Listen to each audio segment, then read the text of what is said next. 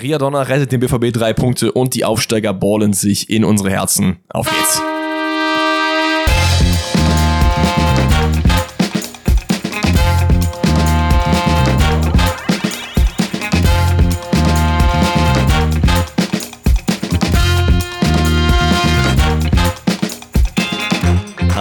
Wunderschönen guten Tag und herzlich willkommen zum Bundesliga-Rückblick. Oh, es ist glatt, da ist es der sechste Spieltag.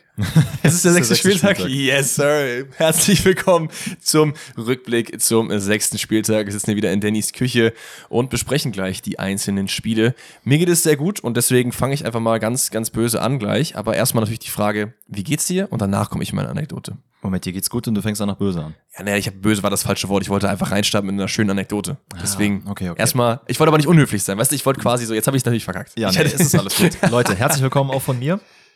Ähm, wie geht's mir? Mir geht's gut. Ich hatte heute einen Tag frei, Brückentag genutzt. Das ist das. Geilste, was man machen kann. Ja. ja Influencer unter euch, ihr werdet wissen, ähm, morgen ist Feiertag. Influencer unter euch. Ja, ihr müsst halt wissen, Alex hat gerade hier auf der Couch gesessen und ähm, sich mit meiner Freundin unterhalten und dann so, ach so, ja stimmt, morgen ist ja Feiertag. Ja, Digga, also du musst es jetzt nicht hier so umdrehen, ne? Also, keine Ahnung, das ist nicht, weil ich hier den ganzen Tag nur im Bett liege, so, so ist es nicht. Aber man ver, also es ist so ein bisschen wie mit Schulferien. Du vergisst einfach, wann irgendwas ist, wenn du halt nicht dich nach diesem Plan halt eben richtest. So. Ey, speaking of, es ist gerade ähm, Herbstferien. Oh, kann sein, weiß ich nicht. Ist das ich so? hab, ich hab, ähm, vor, wenn kurz, ja, vor kurzem war viel ich mal Spaß wieder, euch allen. Vor kurzem war ich mal wieder am, also zumindest in NRW, vor kurzem war ich wieder mal am Fußballplatz Mhm. und da sind auch ein paar Leute von der A-Jugend halt hochgerutscht in die, in die Herrenmannschaften und die haben dann von Prüfungen und so geredet und da meinte ich so zu denen, ja, hört mal, Jungs, habt ihr nicht erst vor zwei Wochen Sommerferien gehabt? Ja, ja, aber das sind jetzt Prüfungen hier, dies, das, Ja. anderes, Abi-Prüfung und dann dachte ich mir so, Abi-Prüfung schon. Abi-Prüfung irgendwie jetzt? Aber ist? Abi-Prüfung nicht erst im Mai, dachte Es ich? gibt ja diese Abi-Vorprüfung. Ach ich glaube, das so. war's. Ja, die und, zählen ja äh, nicht. Dann hieß es jetzt Herbstferien, da dachte ich mir so, Alter, Mhm. Schul Schulkind müsste man noch mal sein. So, das wäre geil. aber jetzt ich. Ich war am Wochenende seit Ewigkeit wieder im Stadion und ich muss sagen, ich habe es voll vermisst. Ich fand es so geil, einfach so ein ganzes Spiel aus einer ganz anderen Perspektive zu betrachten. Die Stimmung im Stadion, die Fans, jeder schreit sich irgendwie an. Neben mir ist irgendwie die 63-jährige Ute, die da äh, irgendwie beleidigt oder so. Irgendwie hat das auch seinen ganz eigenen Charme, solange es Ja, nicht halt definitiv. ausufert. Aber ich fand's äh, extrem geil. Ich war beim Spiel äh, Köln gegen Stuck unterwegs, wo man natürlich jetzt sagen muss, war jetzt nicht das ansehnlichste Spiel, ne? war viel rumgetrete, ähm, viel Zerfahrenes. Am Ende gewinnt das Stuttgart natürlich 2-0, da reden wir gleich noch drüber. Aber Mhm. ich fand's einfach schön, mal wieder im Stadion zu sein, diese ganze Atmosphäre so ein bisschen aufzusaugen. Ich äh, bin ja mit Danny auch am Mittwoch. Mittwoch. Mittwoch sind wir beide auch im Stadion bei ähm, Milan gegen Dortmund, oder vielmehr Dortmund gegen Milan. Champions League, da sind wir auch am Start. Da habe ich auch ultra Bock drauf. Also Mhm. jetzt mal wieder ein bisschen mehr ins Stadion zu gehen. Vor allem, ich war ja auch noch nie im Signal Iduna Park. Du ja natürlich schon sehr, sehr oft. Da haben wir Stimmt, Bock, das ja. Stadion zu sehen, weil da war ich, wie gesagt, noch nie. Äh, ich fand's einfach cool. Und das wollte ich einfach nur mit euch teilen, dass es mal wieder schön war, weil viele fragen, ey, wie oft gehst du ins Stadion? Mach mal einen Mhm. Stadion-Vlog. So, Vlog wahrscheinlich eher weniger, aber ich habe auf jeden Fall wieder Bock, auch öfter zu gehen, auch es, gerade ist, mit es, dir. ist, es ist einfach wirklich verrückt, dass es unglaublich schwer geworden ist, an Tickets zu kommen. Ja, voll. Ähm, ich habe es jetzt auch, also im, im Rahmen dessen, wie Alex und ich jetzt zu Dortmund AC Mailand gehen. Ähm, ich bin ja seit Anfang des Jahres Mitglied äh, beim BVB und habe gedacht, okay, das ist eine Möglichkeit, easy an Tickets zu kommen. Was es auch tendenziell ist, aber es ist halt immer noch arschschwer daran zu kommen, weil Ja. du bist um Punkt 12 drinne und also wenn der Vorverkauf stattfindet und dann sind aber einfach schon gefühlt 60.000 Tickets ausverkauft, weil, weiß nicht, Firmenplätze, Dauerkarten, dies, das, Ananas, ne, da bleibt nicht mehr so viel über und ich habe dann mit ein paar Leuten gesprochen, wie es denn so ist, ähm, mal Schalke-Stadion jetzt da hinzukommen, ne, da sich ein paar Spiele anzugucken. Ist es da viel einfacher oder ist es auch schwer? Nee, es ist auch schwer. Ach, also es ist fast, ich glaube, in den meisten Fällen fast unmöglich, als ähm, Nicht-Vereinsmitglied an Karten zu kommen. Mhm. Also ich habe das Gefühl, damals war es so, ach ja, heute gehen wir mal ins Köln-Stadion, weil irgendwie kriegt man da noch mal eine Karte, wenn es dann irgendwie zwei Tage vor Spiel, Spielbeginn ist. Aber mittlerweile, du hast ja die Vorverkaufstermine, sind glaube ich fast einen Monat vorher für Vereinsmitglieder. Das ist Ey, halt ich muss, Krise. ich muss sagen, da denke ich mir manchmal so, natürlich, du suchst ja deinen Club nicht aus, ne? Ist ja, du bist jetzt irgendwie ein komplett neuer Fußballfan, der jetzt neu ins Metier kommt, dann kannst du Ja. ja natürlich den Club aussuchen, so, aber, also kann ja jeder machen, irgendwie, wie, wie er Bock hat. Aber dann denke ich mir, manchmal wäre es auch cool, irgendwie so Viktoria Köln-Fan zu sein oder Aachen oder so, wo du halt weißt, du kriegst halt eigentlich immer Tickets, weil das Stadion groß genug ist. Mhm. Ja. Auch weil das natürlich teilweise die Clubs sind, die auch deutlich höher schon gespielt haben. Tivoli ist ja nie richtig voll, ist einfach leider so, Mhm. ähm, weil es einfach viel zu groß für den Verein ist. Aber da ist halt irgendwie sehr viel einfacher und auch vor allem auch viel billiger, ne? Weil Tickets sind auch Ja, jetzt nicht. In Deutschland geht's ja sogar noch. Im Vergleich zum Ausland ist das ja noch relativ billig meistens, Mhm. würde ich behaupten. Aber ähm, das kann sich auch nicht jeder leisten, da jede Woche ins Stadion zu gehen. Ne? Äh, komplett fair. Und Also ich, wir können ja auch einfach transparent sagen, wir zahlen jetzt, was zahlen wir für, für Milan? Ich glaube 60 Euro pro Karte, ne? Mhm. Also es Ja. kommt natürlich auf den Sitzrang an und wo du sitzt. Und das ist halt auch manchmal sehr, sehr komisch, weil du zahlst für Plätze, die du auf dem Papier dir anschaust und denkst, hm, okay, die sind tendenziell schlechter, zahlst du halt so viel mehr, als wenn du in der ersten Reihe irgendwo sitzt. Also das ist ein bisschen komisch. Aber was ich auch gesehen hatte, um das mal auch transparent zu machen, und die meisten Dortmund-Fans von euch werden es ja auch wissen, äh, Ausland, äh, Auslandstickets, eigentlich Auswärtstickets. Es ist jetzt, äh, ich glaube, aktuell für das Newcastle-Spiel sind schon, Spiel, äh, sind schon Tickets offen. Die fangen halt ab 70 Euro an. So, Für die schlechtesten Plätze dann. ja, ja, ich weiß Ja. nicht, wie die, ich habe mir nicht angeguckt, ich weiß nicht, wie es da genau ist, ob das noch preislich krass weit nach oben geht, aber Gut, Premier League schon, ne? Wenn man überlegt, das sind halt nur die Auswärtstickets für eine europäische Mannschaft oder für eine deutsche Mannschaft in England. Ich will gar nicht wissen, was da die Tickets kosten, wenn du halt mal so Ja. on, your, on your daily dahin gehen willst. Und da verstehe ich auch schon jeden. Es gibt ja viel diese, diese Hardcore-Traditionalisten, die halt sagen, Fußball den Fans, so verstehe ich halt jeden, der das einfach nicht mitgehen will, weil Natürlich. wenn du halt einen normalen Job oder so hast, so, ich merke es ja auch bei mir, ich verdiene jetzt auch nicht extrem viel Geld, dass ich mir jetzt, in, würde ich mir auch sagen, okay, 60, 70 Euro jedes Wochenende tut schon weh, ne? Ja, klar. Aber naja, was auch weh tut, war so ein bisschen Dortmunder Leistung und damit sind wir beim Freiburg, äh, Freitagsspiel angekommen. Sagen zumindest einige, ich sag's nicht, ich wollte es nochmal in den Raum werfen. Ja, ich bin eigentlich auch ein bisschen anderer Meinung. Also ich Ja. fand es jetzt nicht so extrem schlimm. Aber ich habe schon viele auf Social Media auch gelesen und auch mit ein, zwei Leuten geschrieben, die auch gesagt haben, ja, Dortmund hat ja nicht so gut gespielt. Wo man theoretisch sagen muss, und danach gebe ich auch das Wort an dich, weil es ja natürlich dein Spiel ist, Dortmund hat drei Punkte geholt. Für mich ist das Thema durch. Ja, und vielleicht bevor wir so auf das Spiel eingehen, das hat, äh, ich glaube, Effenberg jetzt am Wochenende im Doppelpass gesagt. Wo auch immer er wieder herkommt, ne? Ja, aber ich fand's gut, dass er das mal gesagt hat, Ja, weil es wurde halt, es wird halt sehr oft kritisiert und auch zu Recht kritisiert, was bei Dortmund gerade abgeht. Und wir haben es ja auch schon thematisiert, dass wir es nicht gut finden, wie das alles so verschön, verschönlicht wird. Nennt man das so? Ja, Schön geredet wird. Danke, schön geredet wird. Äh, von ja, Verantwortlichen vom BVB, aber auch ab, äh, außen herum um den Club wird halt viel gesagt, ja, wir sind ja so hochgerechnet, dies, das, ihr wisst es alle. Aber ich finde, er hat halt einen guten Punkt gebracht. Er meinte, ey, im Endeffekt, die holen die Punkte gerade. Klar, Ja. die ersten Spiele nicht so, aber jetzt gegen, ähm, gegen Wolfsburg war jetzt ein Spiel, wo auch Leute gesagt haben, ja, hm, hätte ja besser sein können. Man hat den Punkt geholt gegen eine gute Wolfsburger Mannschaft. Ja. Gegen Hoffenheim hatte man jetzt einen aus den Tabellen, also aus dem oberen Tabellendrittel, die auch sehr, sehr gut in die Saison reingestartet sind, was man auch nicht erwartet hätte. Und man gewinnt das Spiel. Natürlich finde ich aber, dass man trotzdem, und das sage ich jetzt auch noch letztes Mal zum Thema, weil wir haben ja auch, glaube ich, in der Folge vor ein oder zwei Wochen, glaube ich, sehr äh, ausführlich auch darüber gesprochen, dass man sich jetzt trotzdem nicht hinstellen darf und alles so rosa-rot malen soll. Natürlich nicht. Weil klar, du holst die Punkte und das ist im Endeffekt der Indikator dafür, wie halt die Mannschaft spielt, so Mhm. auf dem Papier, weil das zählt halt. Aber du kannst dich dann halt auch nicht wundern, wenn du halt dann die nächsten zwei drei Wochen irgendwann mal einbrichst, weil die Defensive ist schon sehr die- wackelig. Die ist auf jeden Fall wackelig in einigen Situationen. Das Gute ist, dass man sich halt jetzt gerade mit den Punkten und äh, teilweise auch mit den Siegen retten kann. Ich glaube, Dortmund hat jetzt, boah, lass mich nicht lügen, waren es 24 oder 29 Spiele in der Bundesliga äh, ohne Niederlage. Ich glaube sogar 29, oder? Es kann sogar 29 sein. Ich bin mir jetzt gerade nicht ganz sicher bei der Zahl, aber ähm, das, das trügt natürlich genauso wie wenn du so ein 4-0-Ergebnis irgendwo hast, wo die äh, gegnerische Mannschaft, die vier Dinger kassiert hat, eigentlich ganz gut gespielt hat Ja, und dann ja. irgendwie in den letzten drei, äh, drei Minuten nochmal was passiert ist. Klassiker. Ich finde, es ist halt jetzt ganz gut, dass man sich zumindest darauf so halbwegs ausruhen kann. Und es hat sich ja auch gezeigt in diesem Spiel, dass man mit der gleichen Aufstellung gegangen ist wie im letzten Spiel, was tendenziell an einigen Stellen besser funktioniert. Aber ich glaube, es ist gerade noch so ein bisschen, viele Leute denken, ihr Startelf-Einsatz ist garantiert. Und so langsam haben die Leute, glaube ich, auch gemerkt, dass das nicht der Fall ist. Karim Adeyemi saß jetzt wieder auf der Bank, Aller genauso. Absolut zu Recht. Ich finde ich auch. Also so wie die Aufstellung gewählt wurde, wie gesagt, ich glaube, bis auf Daniel Mahlen, der für Beino Gittens reinkam, war sie 1 zu 1 deckungsgleich mit Wolfsburg. Das kann sein. Und äh, finde ich auch vollkommen fair. Daniel Mahlen hat ein sehr, sehr gutes Spiel gemacht, finde ich. Absolut. Ähm, Wächst immer mehr in diese Rolle rein, die er halt dort bekommt. Ich finde auch, äh, entgegen dem, was ich schon mal vor ein paar Wochen gesagt habe, hat er mich ein bisschen Lügen gestraft, dass er doch durchaus ein körperlicher Spieler sein kann. Weil das hat man Definitiv. in diesem Spiel gesehen, dass er mit der Physis, die er zur Verfügung hat, sich doch auch gut durchsetzen kann. Das sieht man auch gerade bei dem einen Tor, wo wir natürlich gleich noch drauf kommen, wenn wir über die Highlights reden. Aber den würde ich auf jeden Fall, wie du auch meintest, echt herausheben. ja, absolut. Ähm, vielleicht aber, um Gegenschlu äh, gegen, Gegenschlag zu. Ach, keine Ahnung, ich weiß nicht, wo ich hin will. Ich muss aufhören, so fancy Deutsch zu reden. Bleib einfach bei den Roots, denke Ja, ich rede einfach nur noch Englisch, damit komme ich irgendwie besser klar, habe ich das Gefühl. Naja, ähm, Hoffenheim. Hoffenheim hat es auch sehr gut gemacht. Also Ja. grü- grundsätzlich durchs Spiel. Man hat sehr, sehr früh gecheckt, ey, das, was Bochum und Heidenheim gut gemacht haben gegen Dortmund, das machen wir einfach auch. Und das ist einfach hohes Pressing und gar nicht erst dafür sorgen, dass Dortmund irgendwie in irgendeiner Art und Weise ins Spiel kommt. Absolut. Weil dadurch ist nämlich die Defensive, die gerade sehr, sehr wackelig ist, noch wackeliger. Ja, man muss auch sagen, die, alle drei Tore die in der ersten Halbzeit fallen, resultieren halt aus individuellen Fehlern. Mhm. Und das ist so ein bisschen. Ich, wenn ich an Dortmund denke, denke ich eigentlich immer an Offensivspektakel. Wenn ich an die letzten Jahre denke, wer da alles rumgelaufen ist und so. Und das ist so das, klar, Dortmund holt die Punkte, aber das bereitet mir trotzdem so ein bisschen Sorgen. Die Defensive, du hast, kannst eigentlich gerade nichts ausmachen als so die dicke Stärke von Dortmund. Weißt du, wie ich meine? Mhm. Weil oft hast du irgendwie gesagt, so, ey, die sind vorne krass, aber hinten geht so viel rein. Oder die sind hinten krass, aber vorne geht nichts. Ja. Aber jetzt ist gerade alles so, äh.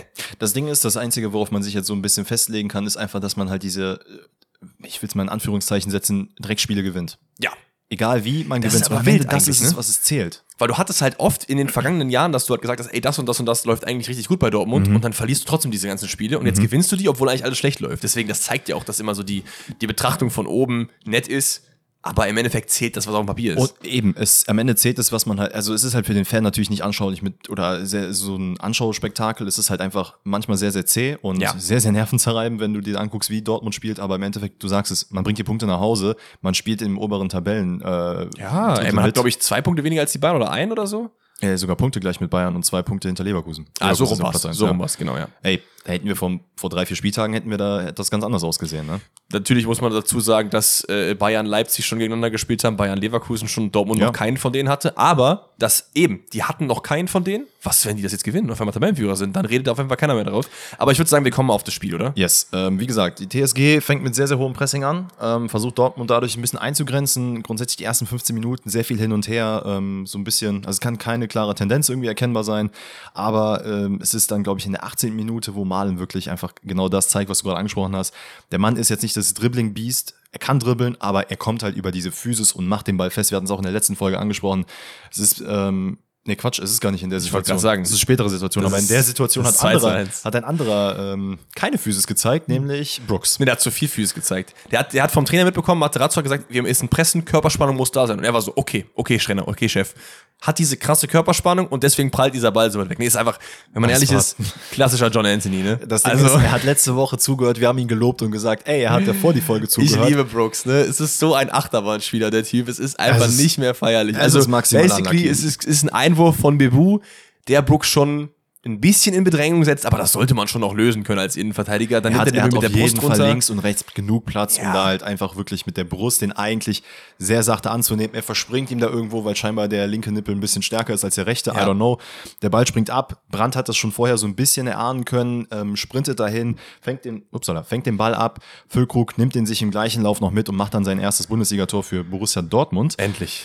Ja, finde ich sehr, sehr schön. Soll er auch nächste Woche Startelf spielen. Wie gesagt, Aller gerade nicht im, in Form, dann eher so rum, oder? Ja, definitiv. Ähm, und da muss ich sagen, hat man dann wiederum gesehen, okay, bei Dortmund passiert doch ein bisschen mehr als einfach nur dieses trockene, okay, wir machen hinten Fehler und irgendwie Mhm. ist wacher. einen rein. Man ist Ja. wacher, man wirklich, man hat ein bisschen, also man hat neue Kräfte irgendwie aus dem Ganzen entzogen und man spielt so ein bisschen dieses, ich will nicht sagen Offensivspektakel, aber es zeigt die Tendenzen, die man da Mhm. zumindest hatte. Nicht so wach ist allerdings halt dann Mats Hummels, ein paar Ähm, Das Minuten ist halt später. wirklich ein maximal ekelhafter Fauxpas. Ähm, Hummels ist dann, wird dann, glaube ich, vom Bayer angelaufen, als er den Ball am eigenen Strafraum hat, äh, versucht ihn dann zu Özcan zu spielen, der grundsätzlich frei war, aber der Schiedsrichter steht vor, ich glaube, es war äh, Stach, wenn ich mich nicht irre. ja, aber ist das sowas, wo man dem Schiri der Vorwürfe machen kann? Nein, nein, gar nicht dem Schiri, aber es ist halt Hummels, der dann denkt, ah, da ist Özcan und sieht gar nicht, dass Stach da hinterhergelaufen ist und dementsprechend konnte Ja. er sich den Ball ab, äh, abholen. War sehr, sehr unlucky. Und dass Hummels dann noch zurückläuft, versucht den Ball abzugrätschen, wo man im ersten Moment dachte, ey, das war doch in der Wiederholung safe hinterm äh, 16er. Ich finde aber, wenn du es dir genau anguckst, siehst du, dass es halt schon auf, eher auf der Linie beziehungsweise innen drin ist. Das wäre dann nämlich jetzt meine Frage, die ich hätte, weil ich muss immer noch sagen, ich habe das Bild, ich habe mir einen Screenshot davon gemacht. Die erste Berührung ist außerhalb des 16ers in meinen Augen. Ich finde es okay, dass man den Elfmeter Ja. grundsätzlich gegeben hat. Ich will das gar nicht merken. Ich will nur einfach mal deine Meinung dazu Da hören. muss ich dir jetzt ganz ehrlich sagen, ich habe mir das in den Highlights noch ein, zwei Mal angeschaut, aber ich habe es jetzt nicht so krass präsent, dass ich jetzt da nochmal drauf antworten könnte. Für mich, ich habe es mir angeschaut und habe gedacht, okay, es ist ein Elfer. Und ich finde, du siehst auch an der Reaktion von Hummels sofort so, oh ja, okay. Ich bin in einer Dings, in einer, in einer Zone, wo es echt schwierig ist und das auf jeden Fall ein Foul war. Darüber brauchen wir, Ja, glaube ich, klar. gar nicht reden. Ich finde es okay, den zu geben. Ich müsste jetzt nochmal im Detail auf die Szene gucken, weil ob es außerhalb war.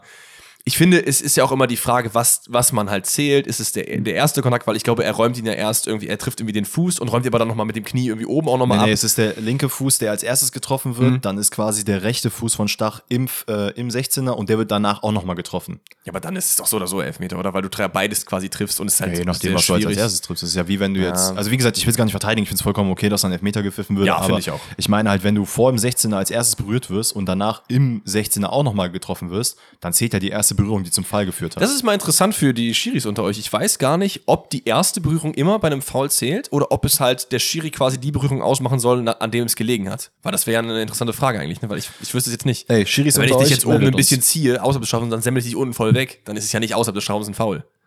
Weißt du? Naja, ey, wie Na, gesagt, egal. Schiris unter euch, meldet euch bei uns. Im Endeffekt, Kramaric macht den rein, ich finde, unfassbar lässig. Also, Ja. wie der da anläuft, als würde er gerade zum Hit den Wagen wegbringen. Der hat doch, der hat doch einfach, glaube ich, auch die letzten fünf Elfmeter alle äh, reingemacht in Folge. Also der klare Elfmeterschütze bei Hoffenheim.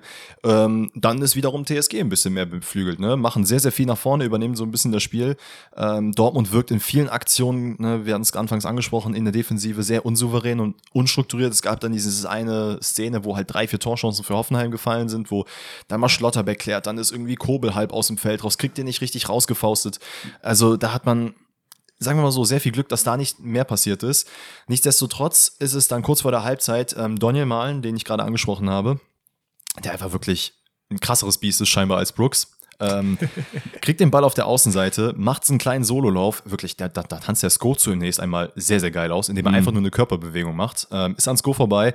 Dann kommt Stach, der einfach an ihm abprallt. Also wirklich, er ist auf ihn zugelaufen mit Vollsprint und kippt einfach Vor allem um. Starr ist halt gefühlt zwei Meter groß, ne? Also, Ja. Ähm, Donny Malen bringt dann den Ball rein, dann ist es äh, Baumann, der den Ball so unglücklich abprallen lässt. Die Hoffenheimer sind da auch unstrukturiert in der Defensive, denn Marco Reus ist dann in der Mitte komplett frei, kommt dann zum Seitfallzieher. Kann man eigentlich schon sagen, dass es ein Seitfallzieher so ein ist? halber, ja. Ähm, ja, und schießt die Dortmunder zur Führung. Mhm. Auch psychologisch, wie man das im Fußballkosmos sagt, sehr, sehr wichtiger Zeitpunkt, 45 plus 3. Es ist okay zu diesem Zeitpunkt. Ich finde, dass die TSG schon gut mitspielt und entgegen allen Zweiflern kann man schon jetzt nach den ersten sechs Spielen sagen, dass Materazzo es doch geschafft hat, Hoffenheim zum guten Team zu formen, die auch gut mithalten können, Ey, ich. definitiv, weil wenn man sich anguckt, was sie danach auch in der zweiten Halbzeit für Chancen haben, es gibt, da hat auch Dortmund sehr viel Glück. Äh, da ist zu einem der Freistoß von Prömel, glaube ich, der ihn geschossen hat. Sko war das der- war's. ja, ja. Ähm, dann aber der Kopfball von Prömel, den er an die Latte, glaube ich, hämmert oder daneben irgendwas. Ich weiß gar nicht, ob er an der Latte ging. Auf jeden Fall ein sehr, sehr. Ach nee, Quatsch. Er hat den äh, sehr, sehr freien Kopfball im Den äh. Kobel hält, genau. Den Kobel hält, genau so war's. Ähm, und auch da an der Stelle hat man dann leider wieder, ich mache sehr, sehr ungern, aber Sali Özcans defensiven Mangel gesehen, denn Mhm. das sind so Situationen, wo er nicht genau weiß, wo er positioniert ist und ähm, hätte er gewusst, wo Prömel steht, dann wäre er halt nicht so zum Kopfball gekommen. das Nichtsdestotrotz, ja, ist es so ein bisschen eine Schlammschlacht, die danach entsteht. Es ist nicht sehr viel, was da gerade highlightsmäßig abgeht. Ähm, Benzebaini, der nach einem Foul, glaube ich, an Bebu die erste gelbe Karte bekommt und in der 71. wirklich so eine maximal unnötige gelb-rote Karte kassiert, Gibt es da für dich wegschießt. irgendein Argument, das nicht zu geben? Weil ich habe wieder gelesen, der schießt ja nicht so weit weg, ist direkt ein Ball da. Weiß Das, ich das, nicht. dieses Argument zu sagen, da ist doch direkt ein Ball da, ist für mich komplett irrelevant. Ja. Denn äh, wenn man sich zum Beispiel später das, äh, die Aktion von Matis Tell anguckt gegen Leipzig, wo er auch so kurz davor war, den Ball einfach in, in die Tribüne zu schießen und dann doch aber gesagt hat, nee, komm, mach ich jetzt nicht, egal wie mich diese Situation genervt hat, hält dann den Ball fest und dann ist auch wieder gut. Das hätte man da genauso machen können. Ich, Ja. Du brauchst ihn nicht wegzuschießen, weil du siehst, Materazzo will zum Ball hingehen, will das Spiel stellen machen, kann ich verstehen. Stell dich auf den Ball, stell dich davor, das ist vollkommen okay. Aber dann jetzt so den Ball wegzuschießen, gerade wenn du halt schon die erste gelbe Karte kassiert hast. Und gerade wenn du ja auch aus deiner eigenen Erfahrung weißt, weil ich meine, wir hatten doch letzte Saison bei Benze bei ihm diese eine, wo er innerhalb von fünf Minuten zwei Ja, gelbe ja. Karten für zweimal dieselbe Sache bekommen hat. So. Absolut. Und ich bin ein großer Freund davon, alles, was in diese Richtung geht, mit Gelb zu ahnden. Weil ich kann find's verstehen, einfach nicht geil. Ich kann verstehen, warum in einigen Situationen da jetzt damit verglichen wird und gesagt wird, warum wird da nichts gepfiffen, warum wird da Mhm. nichts gepfiffen, weil wir haben in der Champions League gefühlt oder auch in der Premier League gang und gäbe, dass Bälle weggeschossen werden. Das stimmt, aber es ist ja auch eine andere keinen. Liga, ne? Natürlich. Ähm, Ich finde es vollkommen fein, dass man da die gelb-rote Karte äh, macht. Dortmund in dem Sinne dann einfach offensiv nicht mehr so krass ähm, präsent, aber dafür defensiv und kriegt das mit zehn Mann auch die letzten zehn Das stimmt. 20 Minuten ganz gut hin. Das kann man ja auch mal sagen. Da war es dann wirklich echt solide eigentlich. Ja, Ne? ähm, kurz vor Schluss ist es dann Bibu, der nochmal versucht, auf, Außen, auf der Außenbahn an Riasson und an Adeyemi vorbeizukommen. Riasson dachte sich, ne, ich hole jetzt meine Brust raus, gehst einmal zur Seite, Bibu, und jetzt zeige ich dir mal den äh, Das Riadonna. ist, das ist dieses Fine, I'll do it myself Meme. Kennst Ja, du das? Oder, Wo er ho oder hold my beer. Ja, ho- hold my beer ist auch gut. Hat er kurz gesagt, Adeyemi, du bleibst jetzt hier stehen, ich zeig dir mal, wie man sprintet Das und nach war, vorne Tor war macht. wirklich geisteskrank. Im Endeffekt rennt er da über den ganzen Platz bis in den Strafraum rein, könnte zwischendurch nochmal querlegen auf Aller, der glaube ich zu dem Zeitpunkt dann eingewechselt Ja. worden ist, aber macht's dann alleine, tunnelt äh, Baumann und ja, Also starkes Tor. Bebu an der Stelle muss ich halt kritisieren, weil dass er da versucht, zweimal an, also zweimal Riasson irgendwie zu Boden zu bringen, ganz ehrlich, entweder ziehst du ihn auf den Boden Oder lässt holst dir die gelbe halt. Karte, oder du läufst halt wirklich hinterher und versuchst zumindest zu zeigen, dass du den verteidigen willst, weil nach zwei Schubsern hat er halt aufgehört. Grilic währenddessen auch nochmal probiert, an den Ball zu kommen, hat es auch nicht geschafft. Ja. Ja, und dann easy money. Man holt äh, drei Punkte, äh, war zu dem Zeitpunkt tatsächlich sogar Tabellenführer. Oh. Was natürlich auch nochmal ganz schön ist, womit man sich mal brüsten kann für ja, ein paar Stunden. Aber ähm, ja. Ey, es ist für die Liga super, dass Bayern und äh, Leipzig und Leverkusen unentschieden gespielt haben, jeweils gegeneinander. Das ist sehr, sehr gut und Dortmund bleibt da dran, holt sich die wichtigen drei Punkte und fertig ist der Lachs, brauchen wir nicht mehr drüber reden. Ähm, wir gucken ja dann, was in den kommenden Wochen so passiert. Weißt du, wann das Spiel Bayern-Dortmund ist übrigens? Weiß das müsste nicht. jetzt demnächst sein. Ich meine es ist auch. jetzt als, nee, Moment mal, warte mal. Ist es nächsten Monat? Ich glaube, nee, übernächsten Monat. Ich meine, man spielt jetzt gegen Frankfurt, gegen Union, gegen Werder und. Na gut, dann ist noch ein bisschen hin. Es ist jetzt nicht so extrem weit weg. Okay, geil. Habe ich aber Bock drauf. Ich würde aber sagen, damit machen wir Freitag zu und gehen an den Samstag rüber. Wir können sehr, sehr gerne mit Köln VfB starten, weil da habe ich ja jetzt schon am Anfang ein, zwei Minuten drüber geredet. Wie gesagt, wo ich. Vierter, elfter, sorry. Was bitte? Vierter, elfter so. ist das Spiel. Äh, wo ich im Stadion war. Generell zum Spiel, es ist nicht ein schönes Spiel, muss man einfach sagen. Es, Stuttgart hat mehr den Ball, Köln versucht es über Konter zu machen, Köln startet aber im 4-4-2 mit Tigges und Selke vorne. Das sagt eigentlich schon der Fußballverstand, dass da eigentlich nicht viel über Konter geht, weil die beiden halt einfach so einen Wendekreis haben von einem LKW. Das ist halt einfach so. Das sind Stürmer, die stellst du vorne rein, die machen bei Ecken gute Sachen, leiten den Ball weiter, können den vielleicht maybe festmachen, aber ist nicht so der Konterfußball halt. Nee, Konterfußball in dem Sinne nicht, dass die den Ball nach vorne bringen oder so, aber ich meine, wir haben es aus der letzten Saison gesehen, auch in dieser Saison macht Köln es sehr, sehr gut. Die Flanken von außen, die funktionieren zwar noch nicht so gut wie in der letzten Saison, aber dann hast du halt so zwei Leuchttürme da in der Mitte, was natürlich geil ist, wenn die dann noch den Ball reinbringen. Das stimmt sicherlich, aber ich fand, ich habe ja das ganze Spiel gesehen und ich fand auch hier, wenn du dir die Highlights anschaust, denkst du, Köln war die viel bessere Mannschaft und alles gegenüber Köln und so. Köln hatte auch die besseren Chancen, aber über das ganze Spiel, die ganzen 90 Minuten gesehen, war Köln einfach wenig existent. Also so viele Bälle nach vorne sind halt verpufft. Man hat, Tigges hat, glaube ich, drei Ballkontakte in der ersten Hälfte gehabt, man hat ihn gar nicht ins Spiel bekommen. Der Mhm. war komplett einfach in der Luft. Und das ist halt dann irgendwie sehr, sehr bitter. Zumal ich ja auch Tigges und Selke halt auch einfach komplett derselbe Spielertyp sind, finde ich. Ja, auf jeden Fall. Ich hätte, also das, was ich jetzt gesehen habe aus dem Spiel, und ich habe die Konferenz gesehen am Samstag, Mhm. ähm, war, dass ich aber schon in meinen Augen zumindest ein Spiel auf Augenhöhe gesehen habe, weil Ja, bei ja. Stuttgart, die haben halt von Anfang an probiert, irgendwie Gerassi ins Spiel zu bringen und zu zeigen, ey, Köln, guck mal, was wir aus dem gemacht haben, gucken, was ihr nicht hinbekommen habt. Weil ich glaube auch wirklich jeder Kölner sich einfach dachte, Digga, das ist einfach der gleiche Gerassi, ne? Wir haben gedacht die ganze Zeit im Fernsehen, das ist ein anderer, aber jetzt sehen wir den ja Führig ja live. auch. Ja, Führig war auch, ist auch Ex-Kölner. Ja, guck mal, Alter. Was habt ihr gemacht, Köln? Komplett Naja, äh, kaputt gemacht. Deswegen hat mir so ein bisschen auch diese, ja, dieser Schlüsselmoment gefehlt. Ja. Also da ist halt in der ersten Halbzeit nicht so viel passiert, ein bisschen hin und her, aber immer so dieses, ah, okay, okay, Offensive, Offensive und dann, ah, auf beiden ja, Seiten. das, das stimmt. Es gab einige äh, Gelegenheiten. Einmal legt Girassi, glaube ich, für Ito ab, der den dann ins Publikum jagt. Einmal hat Meiner eine gute Chance. So, bei meiner, über meiner ging sowieso eigentlich fast alles bei Köln. Ich finde aber über das Spiel gesehen, am Ende geht es 2-0 für den VfB raus. Ein 1-0 wäre auch okay gewesen, aber dass Stuttgart hier die Punkte holt, ist in meinen Augen schon in Ordnung, wenn du das ganze Spiel dir anschaust. Ich finde, wenn du nur die Highlights anschaust, was ich ja im Nachhinein auch nochmal gemacht habe, kann ich verstehen, dass man einer bekommt, ey, unentschieden wäre fair gewesen. Aber über das ganze Spiel, Stuttgart hatte wirklich gefühlt 70 Prozent den Ball, hat die ganze Zeit versucht, irgendwie vorne was zu machen. Ich meine, es gab eine, es, in meinen Augen eine Drangphase von Köln, gerade Ja. in der zweiten Halbzeit, Eine kleine, das zweite stimmt. Hälfte, zweite Halbzeit. Ähm, da ist halt sehr, sehr viel passiert, da hat man gut nach vorne geackert, ähm, hat dann allerdings auch natürlich hinten die Räume ein bisschen aufgerissen und wenn dann halt ein Konter gefahren ist, wie dann am Ende es dann auch tatsächlich passiert ist, kassiert man halt leider auch ein Gegentor. Nichtsdestotrotz, ähm, ich glaube, so der Changing Point in dem ganzen Spiel war die Auswechslung von Karasor. Ja, Und da ist genau das, was ich mal angesprochen habe. Ich meine, es ist Big Ball Player, ne? Wenn du halt sagst als Höhnes, ey, ganz ehrlich, das ist ein defensiver Ja. Mittelfeldspieler. Das ist ich krass, einfach einen ne? Stürmer mit Dennis Undarf. Ich glaube, es ist aber auch einfach mangels Alternativen. Absolut. Weil- also du hast halt auch keinen Sechser sonst. Also Genau. Stiller und Karasor. Genau, das ist es. Und das hatte ich ja Anfang der Saison auch schon kritisiert, dass es da, was passiert, wenn einer von denen halt komplett wegbricht, ne? Ja. Jetzt bleibt abzuwarten, wie lange Karasor tatsächlich verletzt ist. Also ist ja so, dass dann Mio eins nach hinten gegangen ist auf die 8-Position, was er auch ganz gut spielen kann. So. Natürlich, du kannst halt umstellen, du kannst immer umstellen, ne? Aber Ja. wa- was machst du jetzt, wenn ein Stiller zum Beispiel komplett KO ist? So, Ja, klar, ja. Hönes findet so seine Wege, aber es wäre natürlich ideal, wenn du halt noch einen defensiven Mittelfeldspieler hättest. Ja, ist halt in der Kaderplanung, wie auch zum Beispiel bei Frankfurt im Sturm, da haben wir das eigentlich dasselbe, meiner Meinung nach. Ja. Äh, Einfach, wir sind da Fehler gemacht worden und äh, wahrscheinlich auch Fehler gemacht worden, mangels Alternativen. Das war, ist halt auch wegen Geld und Zeit auch sehr schwierig gewesen bei Stuttgart, Ja. weil die auch wirklich viele äh, große Säulen weggebrochen Stiller sind. kam ja auch, glaube ich, erst sehr spät zu Mhm, Stuttgart. Ich glaube ne? sogar, war das nicht sogar ein Deadline-Day-Signing? Oder so ein, zwei Tage davor? das, das kann sehr gut sein. Ich ja. meine, meine ja. Aber wie du meintest, Undaf geht, raus, äh, geht rein, kommt für Karasor. Ja. Äh, ein Mann, der mit viel Erwartung auf jeden Fall in die Bundesliga gekommen ist, bei dem alle so, ach, Herr Undaf, ist das nicht der, der bei äh, hier Saint-Gilloise alles kaputtgeschossen hat? Ist er und zeigt auch hier, dass er was drauf hat. War der nicht vorher bei Brighton? Der war von Brighton ausgeliehen an Saint-Gilloise in dieser einen krassen Saison und ist dann zurück zu Brighton und hat Stuttgart jetzt von Brighton den ausgeliehen nochmal. Ah, okay, weil bei Brighton hat er ja auch zwischenzeitlich geballt. Das stimmt, ja. Aber äh, ich meine, da war doch die Saison, wo der, glaube ich, 20 plus gemacht hat, wo dann alle sagen, Nationalmannschaft oder das Undaf Ja, und so. ja, Ja, ja. das war aber bei Saint-Gilloise. Ja. Ähm, auf jeden Fall, er zeigt, er kann es auch in der Bundesliga. Man muss aber sagen, beim 1-0, was dann, ich glaube, sechs Minuten nach seiner Einwechslung fällt, würde ich sehr, sehr gerne Waldi hervorheben, Waldemar Anton, der wirklich eine geistig gute Balleroberung macht Ja. und damit überhaupt den Angriff möglich macht. Äh, dann über Führig, der das dann stark gegen zwei macht, Kopf oben, sieht Undaf in der Mitte und dann, das ist halt dieser Torriecher-Manier. Du täuscht an, du schießt in die lange Ecke, alle gehen rüber und dann schießt er aber die kurze. Der, der macht halt einfach das, was ein Dennis macht und das ist cool bleiben. Ah, okay. Dennis, Ja, ja. ey, du musst das auch mal backen mit ein paar Videos oder so, ne? Also nächstes Mal, wenn du auf dem Platz bist, will ich auch was sehen. Ja, das, äh, das bleibt äh, vielleicht offen, weil ich jetzt vor kurzem tatsächlich mal wieder beim Training war und wir hatten äh, hier im, Es in der Stadt, mussten wir wechseln, warte ganz kurz, und dann hatten wir halt einen Platz, der seit, ey, ich glaube, über 20 Jahren Kunstrasen hat, dementsprechend sieht er auch so aus wie 20 Jahre. Da hätte ich auch mit meinen Stollenschuhen auf Beton laufen können.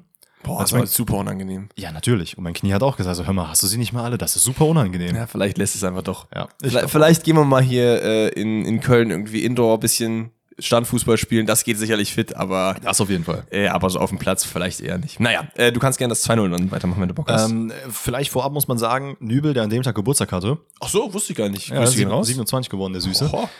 Hat ein geiles Spiel gemacht und zeigt eigentlich auch immer in den Ja. Spielen, dass er eigentlich, ah, okay, Stuttgart angekommen, Bayern, Kapitel, das ist schon fünfmal abgeschlossen. Ey, und dann sind da so zwei, drei Situationen gewesen, wo ich mir echt gedacht habe, Alter, Das ist das Bayern gehen, das ist diese, das ist diese gute Bayern-Arroganz. Aber du musst es halt auch einfach auf den Platz bringen und du. Nübels Stärken sind halt in seiner Ruhe bei hohen Bällen. Ist ein sehr guter Keeper, der gut abwehren kann. Aber was er nicht gut kann und was er, glaube ich, denkt, dass er gut kann, ist halt am Ball. Ja, weil dieses, diese zwei Situationen im Aufbauspiel, wo er eigentlich die Ruhe hat oder haben könnte, Er hat ja auch die Ruhe. Das Problem ist ja, dass er die Ruhe hat. Der ist ja nicht so, oh fuck, was passiert, sondern er spielt einfach den Ball, ja, krieg ich schon hin. ich glaube, der war schon wirklich im Kopf so, ah, wenn ich nach Hause komme, dann habe ich bestimmt dein Lieblingsessen. Ja, Das wird oh, geil. erstmal geil, jetzt Pizza bestellen. Und zack, Ball ist weg. Und zack ist der andere Ball weg. Naja, wie dem auch sei, ähm, Köln versucht und versucht halt vorne anzulaufen, hat dann eben Ja. diese Drangphase, in der sehr, sehr vieles äh, ja, mehr oder weniger funktioniert. Man hat halt wirklich mit Ali Du auch jemanden, finde ich, vorne eingebracht, der es ganz gut gemacht hat. Ja. Ähm, der auf jeden Fall zeigt, was in ihm steckt. Und ich glaube auch für Köln in den nächsten Wochen ein wichtigerer Faktor sein wird, weil er einfach ein bisschen mehr dieses lockere Kreativspiel mit reinbringt, was bei Köln aktuell meiner Meinung nach ein bisschen fehlt. Ähm, weil gerade wenn Stimmt. du halt Tigges und Selke vorne hast, wie du halt sagst, zwei Keins gleiche war auch nicht so, und super gut in Form irgendwie in dem Spiel, der ja eigentlich sonst das Kreativzentrum so ein bisschen ist. Aktuell, aktuell shiftet halt bei Köln zumal, also das zu, einmal hat- zu einem hat man Pech, das ist halt eine Sache, und zum anderen, okay. Fährt einfach irgendein Fahrrad mit Klingel vorbei am Fenster. Nice. Naja, ähm, und auf der anderen Seite hast du halt diese Leistungshochs und Tiefs, die halt von Spieler zu Spieler shiften. Und das ist halt leider nicht so geil. Mhm. Das weil dann hast halt- du mal den gut, ich- dann hast du mal den gut, dann den schlecht. Ich habe bisschen Angst um Köln, weil das ist so eine Saison, die 14, 15, 16, 17 enden kann, weil in diesen Spielen hättest du schon Punkte holen können, weil die Leistungen eigentlich nicht immer so schlecht waren, aber du hast halt einfach keine geholt. Du Es bist ist- aktuell Vorletzter mit einem Punkt, mit Punkt gleich in Mainz, glaube ich, soweit ich weiß. Ja. Ey, ich hatte, ich hatte es ähm, letzten Spieltag auch schon gesagt. Es ist einfach, man ist ein bisschen von Pech verfolgt. Ähm, klar, man muss trotzdem vorne die Dinger machen, aber es sind auch die ganzen Spiele, die Köln verloren hat. Da waren vielleicht ein, zwei, wo man gesagt hat, ja, okay, das war richtig verdient. Aber da Ja. waren auch viele, wo man sich gedacht hätte, mein Gott. Und ne, weißt also- du, was ich geil finde? Ich meine, ich verfolge den Club jetzt schon extrem lange, aber es ist gefühlt das erste Mal so, dass es echt eine richtig schlimme Phase ist und keiner, nicht eine Seele sagt, Steffen Baumgart, was ist mit dir? Nicht eine Seele. Und das war, Ja. das ist einfach super gut, dass endlich mal ein bisschen Ruhe im Verein ist. So, dass man halt sagt, okay, der Mann hat Kredit, lass den kochen, es wird schon.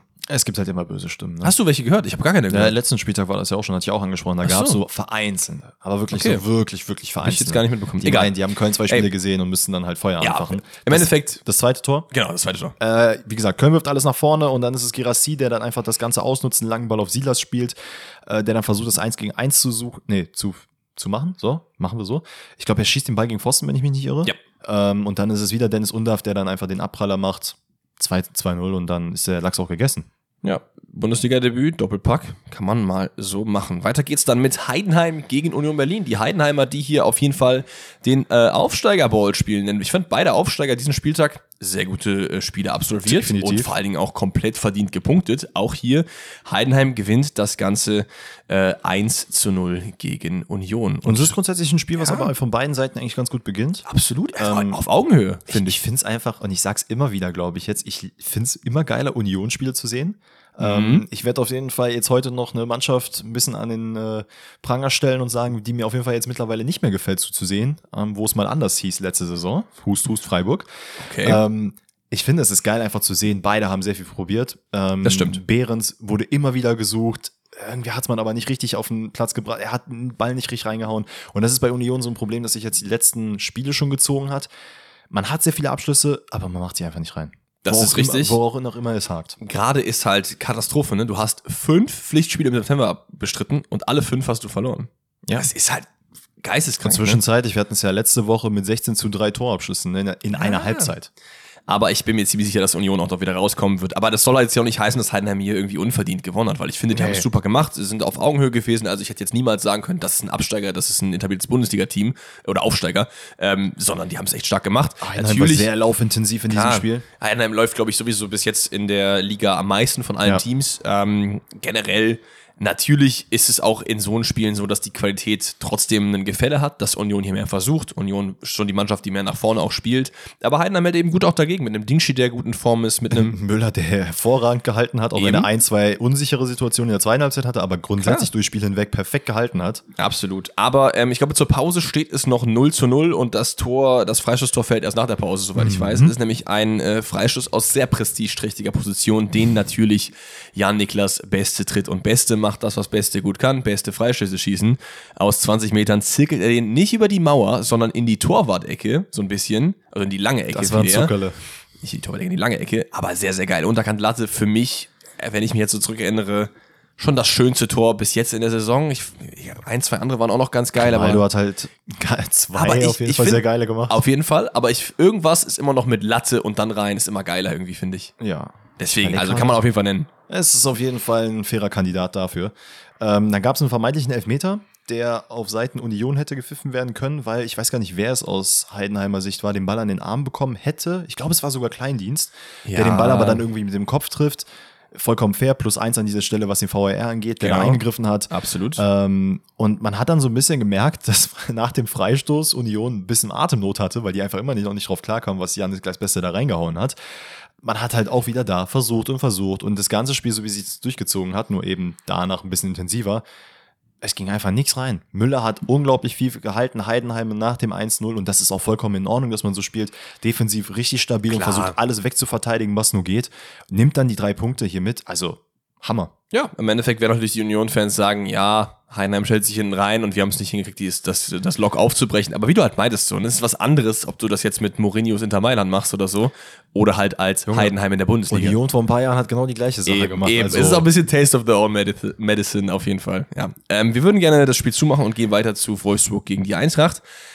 Eintracht-Frankfurt-Spiele sind, glaube ich, so für mich so ein bisschen das, was Fröhlich-Freiburg-Spiele sind irgendwie. Ja, also ich die Eintracht, nicht gerne äh, mittlerweile. das Köln des großen Mannes, gerade echt nicht in guter Form. Man hat mit Kolomorni eigentlich so den, das eine Zugpferd letzte Saison verloren, wo man Mhm. gerade merkt, ey, Mamouche macht, Mamouche tut. Aber es ist einfach sehr schwierig, diese physische Präsenz auch vorne zu ersetzen, weil er einfach ein ganz anderer Spielertyp ist. Zu 100%. Kann er diese Bälle überhaupt nicht festmachen. Dann kriegst du auch noch eine gelb-rote Karte mit Mario Götze, die auch maximal unnötig war, so. Ich finde, in diesem Spiel war halt von vornherein eigentlich klar, gerade mit dem Stil, wie Dass Wolfsburg, Frankfurt nicht gewinnt. nein, aber wie Wolfsburg halt spielt, hinten kompakt und vorne auf Konter, äh, was Frankfurt auch ein bisschen probiert hat. Und das war so ein, man konnte halt vorher schon sagen, okay, wer mehr Zweikämpfe in diesem Spiel gewinnt, der gewinnt auch am Ende das Spiel. Und das war auch komplett der Fall. Ja, guter Call. Ähm, Wolfsburg und wie gesagt, Frankfurt haben da so ein bisschen die Rollen getauscht, denn Wolfsburg hatte in meinen Augen das Spiel gemacht. Ähm, das war so, es hat aber trotzdem irgendwie so sehr viel gebraucht, weil Wolfsburg kommt halt nicht sehr krass über die Schnelligkeit. Ähm, grundsätzlich ein sehr chancenarmes Spiel. Ja. Und ja, wie gesagt, in den, Art, in den Zweikämpfen war Wolfsburg deutlich überlegen Frankfurt gegenüber, äh, was nicht heißen soll, dass Frankfurt Kacke gespielt hat. Man hat immer mal wieder so Nadelstiche nach vorne gehabt, die aber einfach nicht konsequent genug waren. Ja, aber es ist auch sehr oft irgendwie, ich finde gerade auf der linken Seite, wo Jan Kunku nicht gespielt hat, sondern Ebimbe, ähm, der irgendwie für mich ein bisschen wenig die Wege zurückgemacht hat, deswegen auch sehr, sehr oft Lücken gelassen hat auf dieser Seite eben. Ey, dadurch ist auch im Endeffekt das äh, 1-0 in der 31. Genau. entstanden. Ähm, ich glaube, es war Thiago Tomasch, der halt super viel Platz hat, ähm, Lovren Meyer in der Mitte sieht, den Ball einfach zwischen Sechser und Verteidiger durchspielt.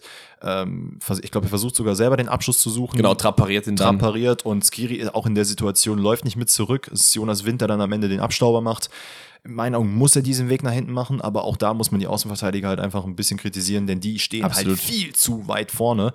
Ja, und so ist es halt also da hast du halt gemerkt, dass Frankfurt halt, danach noch weniger offensiv Genau, wird. dann wird es halt auch gegen Wolfsburg extrem schwierig, weil du ja eben angesprochen hast, eine große Stärke der Wolfsburger ist natürlich die offensive Kreativität, ja. aber halt auch die defensive Kompaktheit. Und wenn die sich halt dann hinten so ein bisschen nicht mauern, aber einfach gut stehen, ist es halt, wenn dir vorne eh dieser kreative Gipfel fehlt, extrem schwer und danach wird es noch schwieriger, weil Mario Götze auch noch vom Platz muss, kriegt ja, dann gelb-rot in der zurecht. 58. stellt sich da irgendwie vor den Ball beim Wolfsburger Freistoß.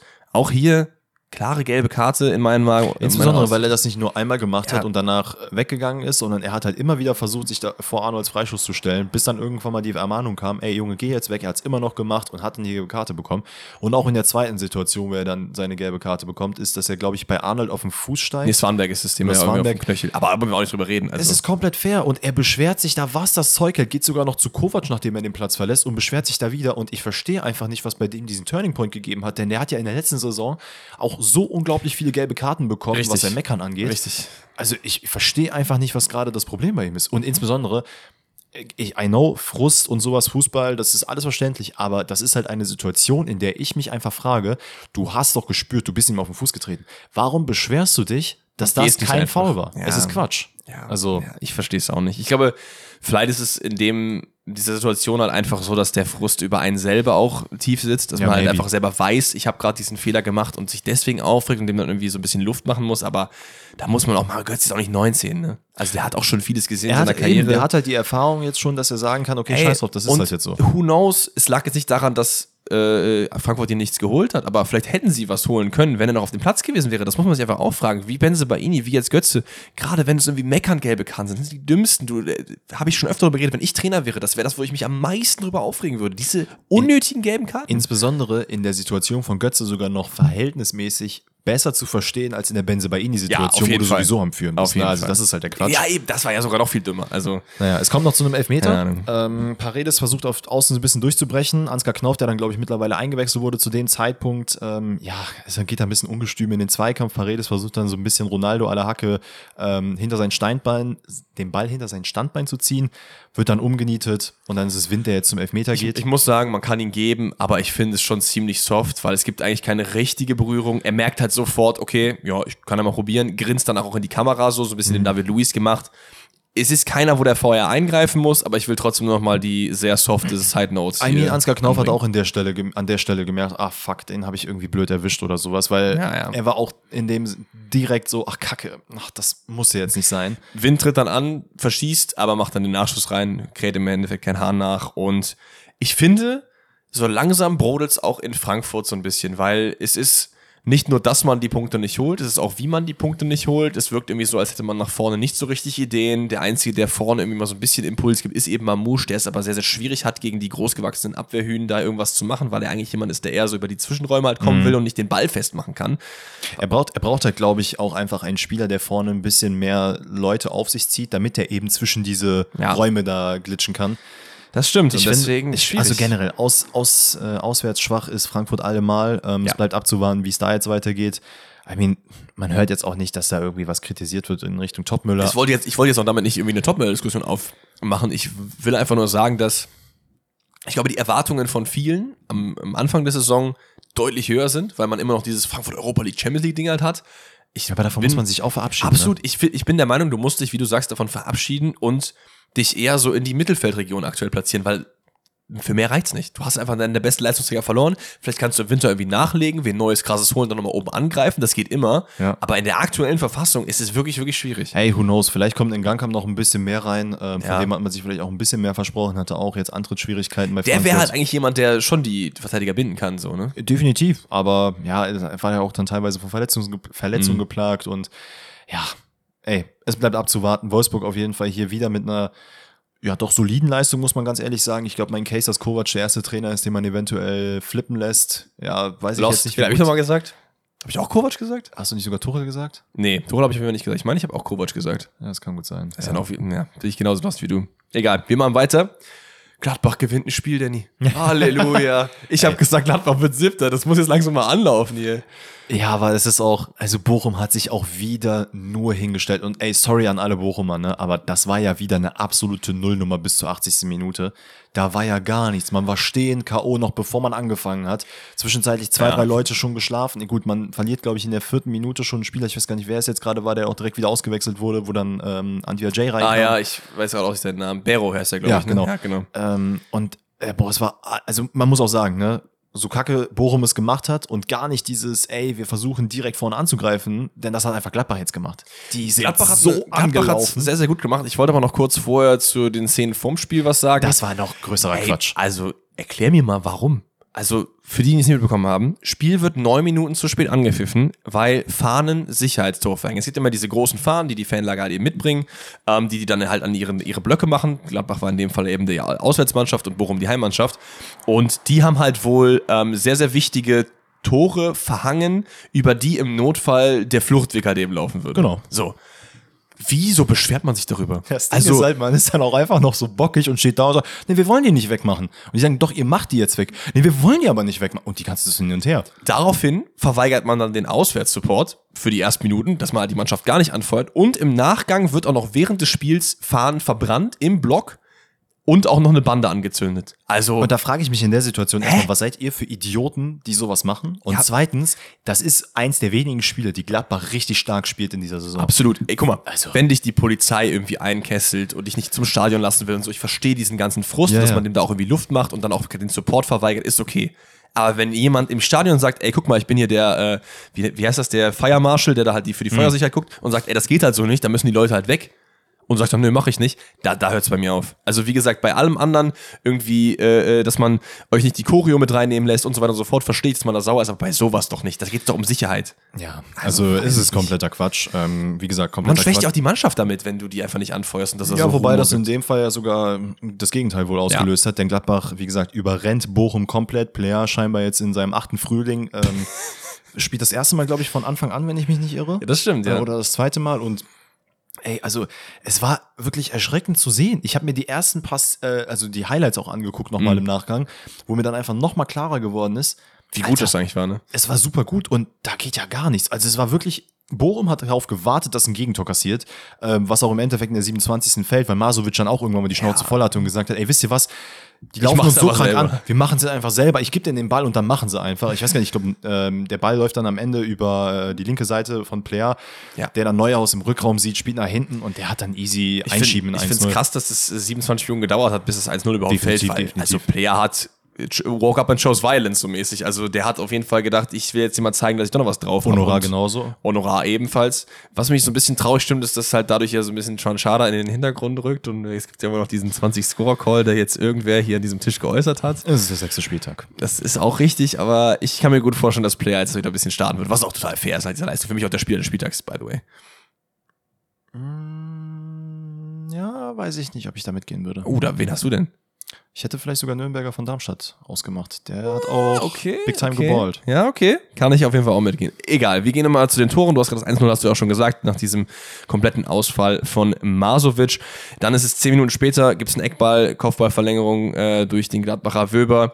Und dann geht in die Highlights, Leute. Schaut euch das Tor an und drückt auf Pause. Bei Player steht im Umkreis von drei Metern keiner. Ich habe Im das ich hab den eigenen Screenshot Strafraum. hier offen. Es ist kein Alter, Mensch da. ist so wild, wie luftig Bochum da verteidigt. Äh, endlich auch sein verdientes Tor. Er hat ja das erste nur vorbereitet. Ähm, und es ist in der 48. dann wieder nach der Pause wieder Alassane Player. Ja, sogar noch Nach der Pause. Vor der ersten? Halbzeit noch. Achso, es ist 50 bis 3 dann wahrscheinlich, ne? Ja, genau. Äh, starke Balleroberung von Neuhaus und dann dribbelt sich Player durch alle durch. Das, wo wir ihn eigentlich kennen und geliebt haben in der Kombination mit Tyram letzte Mhm. und vorletzte Saison. Wahrscheinlich eher vorletzte Saison. Ähm, super Schlenzer und da ist das 3-0. Und das Traurige ist, in der Anfang oder den Anfangminuten der ersten, äh, der zweiten Halbzeit habe ich mir gedacht, okay, jetzt muss ja Bochum irgendwie was machen. Mhm. Man hatte echt den Eindruck, die wollen einfach nur das Spiel irgendwie zu Ende bringen, Ja. weil die hatten da gar keine Hoffnung mehr drin. Ne? Ähm, Vor allem, es ist auch zu Hause gegen eine Mannschaft, die eigentlich schlagbar ist, so von der, von der Form. Ey, komplett, aber man hat sich so einlullen lassen von Gladbach, die ja auch weiter Druck gemacht haben, auch in der ersten Halbzeit. Nichtsdestotrotz ist es Bochum, die dann irgendwann mal Richtung 68. Äh, festgestellt haben, ach ey, wir haben hier doch mal eine Chance. Es ist, äh, ich glaube, Daschner, der den Ball so ein bisschen à la Busquets irgendwie äh, Busquets. hinter seinem oder vor seinem Standbein so richtig sneaky äh, durch die Mitte spielt. Mm. Und dann mhm. ist es Lucia, der vor Itakura an den Ball kommt. Da hat man irgendwie auf Stürmer faul plädiert oder so, aber Itakura hat dann einfach nur in seine Hacke getreten. Ähm, Finde ich, ist gar kein Foul. Lucia macht es dann nee. ganz gut, hat dann alle Zeit der Welt und netzt den ein. Und plötzlich merken alle in Bochum, Ach, wir haben heute ein Fußball. Ach, das ist Bundesliga. Das ist ja. gar kein Training. Oh mein Gott, ich dachte, das wäre öffentliches Training. Ja, dann, da müssen wir auch mal anfeuern. Plötzlich Absolut. brennt das Stadion. Plötzlich brennt das Stadion, aber viel zu spät. Es gibt dann diesen äh, Elfmeter-Call gegen Janschke, wo ich ehrlich sagen muss, bei der Auslegung der Handregel in dieser Saison kann man den schon geben. Ja, ich hätte den auf jeden Fall in anderen Spielen, hätte ich den gepfiffen gesehen. Deswegen habe ich hier auch mal ein ganz kleines VR minus eins eingetragen, weil ich finde, es muss ja immer eine Linie geben und wenn wir jetzt die Linie so ansetzen, dann musst du den geben. So. Ja, definitiv. Und deswegen äh, machen wir jetzt hier ein kleines Minus eins. Gibt's aber nicht. Es gibt trotzdem noch das ähm, äh, 2 zu 3 in der Nachspielzeit von Lucia, der ähm, vorher aber ein kleines Foul an Torwart Nikolas weggepfiffen bekommt in Kombination mit damit, dass er den Ball wie per Hand noch spielt. Ich glaube, er hat ja den Ball gespielt und Bernardo war derjenige, der dann, glaube ich, zu hoch gesprungen ist und in den Keeper reingesprungen genau, ist. Genau, aber ich, ich, ey, beide Situationen sind Sachen, wo man das Tor nicht geben sollte und beides zusammen erst recht. Deswegen ist es total in Ordnung. Da haben wir hier das Minus 1 wieder ausgeglichen. Das ist nämlich das Plus 1, was auch erst nach VR-Einsicht äh, eben passiert. Im Endeffekt gewinnt Gladbach dieses Spiel komplett verdient. Es ist ein bisschen bedenklich, dass man gegen so extrem schwache Bochumer trotzdem nochmal nicht zittern muss, aber genug zulässt, um zu fragen, so, ging hier vielleicht noch was, wenn der Elfmeter gepfiffen worden wäre? Ja, definitiv. Ne? Deswegen. Also ich meine, es war sehr spät im Spiel, aber. Ein sehr zartes Pflänzchen, was, was Gladbach hier aufbaut. Aber es blüht. Man holt sich drei Punkte und die auch verdient, würde ich sagen. Das ist komplett richtig. Und dann glaube ich, vor dem Topspiel in der Samstagkonferenz haben wir noch Mainz und Leverkusen. Ja, Sir. Letzter gegen Zweiter vor dem Spieltag. Ja, und ähm, um ehrlich zu sein, hat das Spiel das nicht so zu 100% gezeigt, auch wenn das Ergebnis eigentlich sehr für sich spricht. Aber Mainz war in meinen Augen hier nicht, ich würde nicht sagen die bessere Mannschaft, aber diejenigen, die halt schon sehr, sehr viel im Spiel gemacht haben und teilweise ein bisschen mehr als Leverkusen, weil ja. diesen Highlight-Fußball, den Leverkusen in letzter Zeit gespielt hat, den hat man nicht unbedingt gesehen. Es ist natürlich klar, dass wenn du so rangehst wie Leverkusen, dass du immer zwischendurch Spiele haben wirst, Natürlich. wo halt mal das Feuerwerk so ein bisschen klemmt, die Lunte ist so ein bisschen länger, dass du die Spiele dann aber trotzdem mit 3 zu 0 gewinnst. Das Spiel spricht nur für Leverkusen. Klar ist es im Endeffekt auch eine formschwache Mainzer Mannschaft, die trifft gutes Argument für Bo Svensson, wie du gerade gesagt hast, ähm, dass sie eben eine gute Leistung eigentlich abrufen. Im Endeffekt 3-0 finde ich auch ein bisschen hoch. Ja, es ist definitiv zu hoch. Ich meine, man hätte wahrscheinlich auch sich das 1-0 komplett sparen können. Ja. Also hätte wahrscheinlich jede Mannschaft gemacht, aber in der Situation ist es Frimpong, der dann tatsächlich mal nachdem Leverkusen, ich glaube, kaum bis gar keine Torchance hatte, Boniface auch in diesem Spiel wirklich komplett abgemeldet. Das ist richtig. Ähm, hatte der jetzt nicht seine 40 Abschlüsse, wie er die sonst hat. Wie dem auch sei, Frimpong bringt den Ball von rechts rein und dann ist es Vandenberg, der halt leider reinrutscht und den aber Ball. Find, aber find, ich finde, der muss trotzdem dahin. Er muss dahin, aber es ist halt unglücklich, dass der Ball dann so ja. ins Tor fällt. Ähm, dementsprechend hat man sich dann auch auf Bo Svensson Seite gedacht, Alter, schon wieder 18 Minuten geil verteidigt. Ne? Wie kann es sein, dass wir uns jetzt das Ding eigen, also selbstständig reinschenken?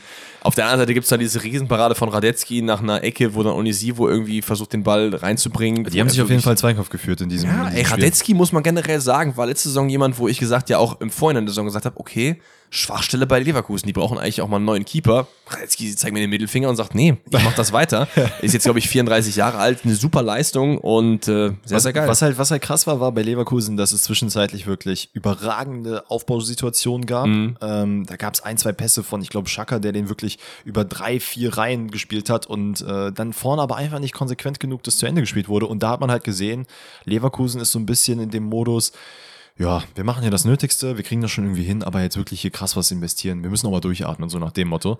Ich meine, man weiß natürlich auch, man hat Europa League wieder vor der Brust jetzt in der Woche. Es sind englische Wochen für die Mannschaft, deswegen ja. ist es auch, glaube ich, in Ordnung. Nichtsdestotrotz halt überraschend auch auf Mainzer Sicht, dass man eben obwohl man eigentlich sehr sich immer aufs Defensivspiel versteift, hier sehr, sehr viele muntere Offensivaktionen hatte, mhm. ähm, die zwar ab und zu hat mal so ein bisschen noch der nötige Bums gefehlt, damit der Ball richtig reingeht, ähm, ja, aber es ist halt nicht so extrem viel Gefahr von Leverkusen gekommen, weil Mainz auch einfach gut verteidigt hat.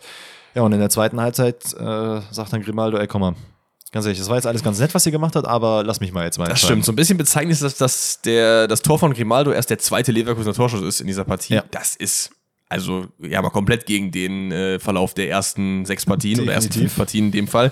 Aber Leverkusen hat schon einen sehr, sehr guten Einkauf mit Grimaldo betitelt. Man könnte generell, also wenn ich jetzt zurückdenke, so nach sechs Spieltagen, wer bis jetzt der beste Transfer war, Grimaldo auf jeden Fall oben mit dabei, Boniface oben mit dabei, Jonas Hofmann in all seinen Partien für Leverkusen irgendwo dran beteiligt, auch oben mit dabei, Jaka, also eigentlich hat alles eingeschlagen, was Leverkusen gemacht hat, ja. was schon krank ist, wenn man mal darüber nachdenkt, dass jeder Transfer einfach geredet hat. Das ist wild. Und ja, Leverkusen ist dann 2-0 vorne und dann ehrlich gesagt, habe ich auch nicht mehr wirklich dran geglaubt, auch wenn Mainz viel Gutes gemacht hat, dass man hier noch irgendwie was holt, ist dann sehr schwierig. Ne? Ja, absolut. Also die, wie, wie du sagst, sie versuchen es halt, aber es ist dann einfach, man spielt halt gegen den Ball gut, aber vorne ja. einfach die Chancen werden nicht genug, gut, gut, genug genutzt. Dann ist Radetzky, der halt sehr stark verteidigt, Unisivo, der den ja, nötigen Drang ins Tor hat, also halt einfach nicht hat.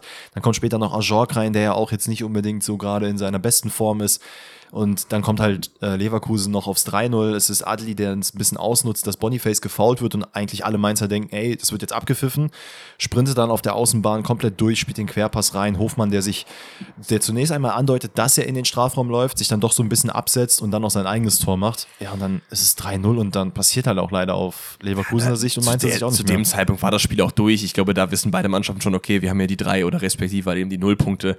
Es ist ein bisschen bitter für Mainz, die eigentlich eine gute Leistung abgerufen haben, wieder ja. zu Hause Hause sang- und klanglos auf dem Papier zumindest 0 zu 3 verlieren und sich jetzt langsam fragen müssen, wo kommen halt die Punkte her. Gegen Leverkusen sind es auf jeden Fall keine, mhm. was man aber auch, glaube ich, im Vorhinein schon ja, definitiv. mit das einberechnet hat, würde ich mal behaupten. Und dann kommen wir zum Topspiel und das ist auch seit Wochen endlich mal wieder ein Topspiel, nämlich eigentlich somit das prestigeträchtigste Spiel äh, im deutschen Fußball neben Bayern Dortmund, Bayern Leverkusen. Aber gut, dass du die Kurve da nochmal gekriegt hast, weil ich wollte gerade eingerecht und sagen, was? Ja, so von, von Ambitionen auf die Meisterschaft ist es doch eins der Top 3, oder? Es ist auf jeden Fall eins der Topspiele, aber ja. ich dachte, du sagst, es ist das Topspiel. Nein, aber es ist auf jeden Fall, was hatten wir letzte Woche? Werder Köln, glaube ich, ne? Also das ist schon, ja, das ist schon, das ist schon ein, ein, dickes, dickes Upgrade. Nee, äh, ja, Spitzenspiel-Time. Ich finde es... Ganz kurz, wir haben aber vorher noch was anderes offen. Was haben wir noch offen? Max Eberl. Oh. Den wollen wir hier natürlich jetzt nicht äh, unangesprochen lassen. Der Mann hat nämlich seine Position bei Leipzig als, keine Ahnung was, Direktor, Sport, Sportdirektor, der hat auf jeden Fall was zu sagen gehabt neben Rufen Schröder so ein bisschen den Sportmanager, der gespielt, äh, ist auf jeden Fall nicht mehr in dieser Position. Denn man hat scheinbar gesagt aus Leipziger Sicht, insbesondere äh, in Persona Mislav, nee, Mislav? Wieso bringe ich gerade, warum bringe ich? Mislintat und Minslav meinst ja, du? Ja, ich, Mis es ist Minslav, Oliver Minslav. Ja, es, es gibt Heute mir immer die Chills, es gibt mir die Chills, ja, geil. Wem nicht, wem nicht. Aber ja, du hast es angesprochen, Max Eberl ist nicht länger Teil des RB-Teams, so können wir es, glaube ich, formulieren, um uns durch diese ähm, ja, durch diesen Positionsdschungel irgendwie durchzu, äh, durchzuarbeiten. Ja, und das Ganze anscheinend, weil man sich nicht in der Position gesehen hat, auf Max Eberts Seite, sich ähm, eindeutig zum Verein zu bekennen. Ja, und es gab schon Anfang der, nee, bevor ja. Freud kam, glaube ich, wurde schon gesagt, ey, ne, willst du es nicht werden, willst du es nicht werden? Und da hat man schon so ein bisschen kryptisch durch die Blumen gehört, okay, vielleicht wurde da schon mal gesprochen. Dann gab es jetzt letzte Woche oder vorletzte Woche nochmal ein Interview, wo er angesprochen wurde und sich da auch nicht so richtig zu Leipzig bekannt hat. Mhm. Und die haben dann gesagt, ey, ganz ehrlich, Max, du kannst uns mal, dann raus mit dir. Ja, und äh, ich muss sagen, ich sehe das, ich bin da so, glaube ich, eher so ein bisschen auf Max Eberl Seite, weil ich irgendwie auch finde, was machst du denn in so einer Situation? Ne? Also klar, wenn wir jetzt uns die Karriere von Max Eberl anschauen und jetzt mal annehmen, er geht jetzt zu den Bayern nächstes Jahr mhm. oder so, dann wäre es einfach vielleicht das Beste gewesen, nicht den Job bei Leipzig anzunehmen, sondern einfach zu warten Definitiv. und gucken, ob irgendwas da passieren kann. Aber du bist in der Situation, du bist jetzt bei Leipzig, kriegst ein Angebot von den Bayern, du willst zu Bayern. Und du bist dann in diesem Interview und hast auch schon mit den Bayern gesprochen. Was sagst du dann? Wenn du dich zu RB bekennst, kommen halt dann zwei, drei Monate später wieder die ganzen Leute und sagen, Ratte, Ratte, was hast du da gesagt und so weiter und so fort, weil zu dem Zeitpunkt war es ja schon klar. Du bist einfach in einer krassen Zwickmühle so. Und wenn ich mich recht ins Interview erinnere, ich habe jetzt den genauen Wortlaut nicht mehr im Kopf, aber es war jetzt auch nicht so krass brisant, dass ich jetzt da eine Entlassung gerechtfertigt sehe. So. Nee, ich jetzt zumindest. Das natürlich nicht, aber es gab ja wohl auch schon ähm, zwischen Minzlaff und Eber, jetzt habe ich den Namen hinbekommen, so ein bisschen Streitereien. Mit ähm, man kennt ihn, man kennt ihn. Zu wild. Aber es gab ja schon ein paar Streitereien zwischen ja. denen und ganz ehrlich, meiner Meinung nach hätte Max Eberl den Job bei RB Leipzig nie annehmen sollen. Nicht im Sinne von, ja, es ist RB Leipzig, hätte Gladbach nicht verlassen sollen. Der, darum soll es überhaupt Und nicht auch gehen. nicht im Sinne von, das muss ich jetzt nochmal kurz sagen, im Sinne von, äh, der hat ja gar keinen Burnout, das war nur vorgetäuscht. Leute, jeder ist seines Glückes Schmied in dem Sinne, dass du halt einfach selber weißt, wie es dir geht. Und wenn der Mann halt sagt, ich habe Burnout, hat der Burnout. Wenn der Mann ein paar Monate später sagt, es geht mir wieder besser, dann geht es ihm wieder besser. So. Ich glaube auch nicht, ich finde es auch ehrlich gesagt ziemlich frech, jemandem dazu unterstellen, irgendwie so eine Krankheit, die wirklich so serious ist wie Burnout, weil das kann halt wirklich auch Leben kosten im Endeffekt da so ins Lächerliche zu ziehen, so finde ich echt frech. Insbesondere, weil halt sehr, sehr viele Leute unter uns und wir beide uns auch eingeschlossen, halt einfach kein Burnout zum Glück bisher hatten Ja, und ja, eben. hoffentlich niemals haben werden Ja. und sich dann darüber ein Urteil äh, bilden zu wollen, wie das denn aussieht und wie das denn eigentlich wirklich ist und du musst ja dann drei Jahre Knockout sein. Das ist ja Quatsch. Ganz ehrlich, wenn der Mann du das kannst drei Jahre Knockout sein, du kannst auch dein ganzes Leben Knockout sein, du kannst aber auch nach einem halben Jahr sagen, okay, mir geht's wieder besser. Genau das. Und weswegen aber er in meinen Augen den Job nicht hätte annehmen sollen, ist einfach, weil es abzusehen war, dass er früher oder später die Möglichkeit bekommen würde, bei Bayern zu arbeiten. Ähm, er kommt ja, glaube ich, sogar auch aus der Ecke München. sein, ja. Und es ist halt, es wurde immer wieder mal gemunkelt, okay, wenn bei Bayern so der nächste große Umbruch stattfindet in der Führungsetage, dann braucht es wahrscheinlich Max Eber. Max Eber wäre perfekt dafür. Er hätte sich, er hätte sich wirklich denken können, es gab ja auch schon zu dem Zeitpunkt, als er dann gegangen ist, bei Kahn und Salihamidzic so ein bisschen Streitereien und als er dann bei Leipzig angefangen hat, dann nimm halt den Job nicht an, wenn du weißt, du wirst früher oder später dort landen. Die Frage ist halt, sagen, vielleicht wusste er das ja auch nicht, ne? äh, nat- Natürlich, da war jetzt damals nicht schon das Papier auf dem Tisch und er hätte unterschreiben Ja. können, aber er hätte halt so ein bisschen den Nagelsmann machen können, ne? Weißt du, was ich Einfach meine? abwarten, ja. Eben. Und für Nagelsmann ist jetzt im Endeffekt super geklappt, ne? Eben, und ich finde halt ähm, aus Leipziger Sicht, dass man dann sagt, ey, ganz ehrlich, egal wie RB Leipzig gesehen wird als, Struk äh, als Konstrukt, wenn es hier Leute gibt, die sich nicht klar dazu bekennen, dass wir Ja. RB Leipzig sind, dass wir so sind, dass wir so sind, wir haben keine Historie, wir sind ein Kommerzverein und so weiter und so fort. Wenn wir da keinen haben, der dazu 100% so dahinter steht und versucht, das Maximale rauszuholen, ja, sorry, da musst du gehen. Und das finde ich auch vollkommen fair. Ja, unter dem Gesichtspunkt kann ich schon eher verstehen. Ich finde, man muss natürlich das Gesamte betrachten. Ich kann beide Seiten jetzt durchaus besser verstehen nach diesem Argument von dir. Auf jeden Fall. So in der Art habe ich dann nur so semi drüber nachgedacht. Aber trotzdem, irgendwie komme ich nicht umhin, da auch ein bisschen Sympathie für Max Eberl zu empfinden. Ey, aber ganz kurz, um das Thema auch damit äh, dann abzuschließen, Max Eberl, äh, kommt er jetzt zu den Bayern oder kommt er nicht? Ganz ehrlich, scheinbar ist Uli Hoeneß jetzt deutsche Fabrizio Romano, weil alle hoffen nur darauf, was er sagt. äh, äh, dann heißt es ja, wir sind in Interesse von ihm, dann, dann doch nicht und dann geben wir ihm doch einen Vertrag und jetzt ist noch keine Einigkeit. Aber Mein ganz Gott. ehrlich, es ist doch auch so ein bisschen. Uli Hoeneß ist so ein bisschen das, was, was RTL für Trash-TV ist, für Fußball Deutschland irgendwie.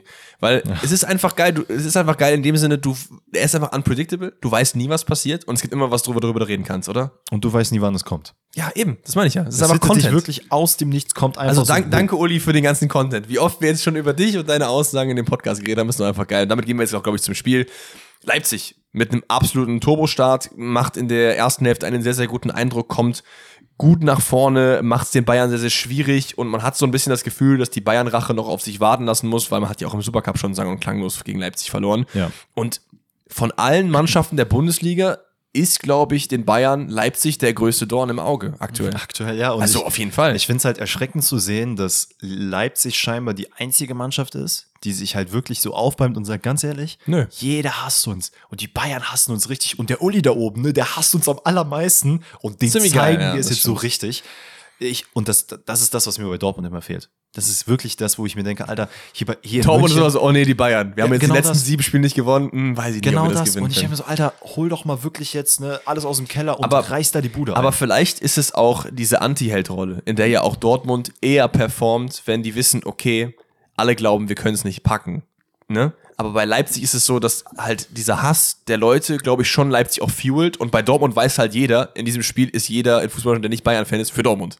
Und das ist vielleicht auch ein bisschen viel Druck. Vielleicht ist das so die Erklärung. Aber keine Ahnung, ich weiß es nicht. Ach, vielleicht ist Dortmund auch einfach in der Situation gegen Bayern einfach kacke. Ist doch einfach zu schlecht. So, das Ja, man muss einfach ein Kind beim Namen nennen. Ja, das kann sein. Also, 20. Minute, wir schreiben die, äh, das 1-0 für RB Leipzig, denn Upamecano, Ex-Leipzig denkt sich, ach, das ist ja eigentlich ganz geil, wenn die Leipzig in Führung geht, macht das Spiel ja spannender. Ich drücke einfach mal komplett unnötig einfach aus der Kette raus. Also, Bro, why? Also, Ja. du, du hättest einfach hinten bleiben können, es wäre alles fein gewesen. Dadurch reißt er halt eine riesige Lücke auf, in die dann, glaube ich, ähm, wer stößt da noch rein? Openda.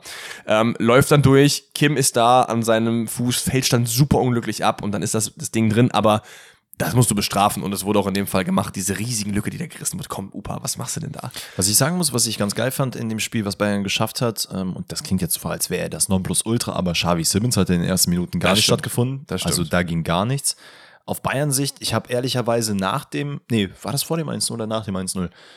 Eigentlich gedacht, so, okay, die hauen die komplett weg. Ne? Also Leipzig hat nicht Leipzig, den Hauch einer Bayern oder was? Nee, nee, umgekehrt. Ach so. Bayern, Leipzig.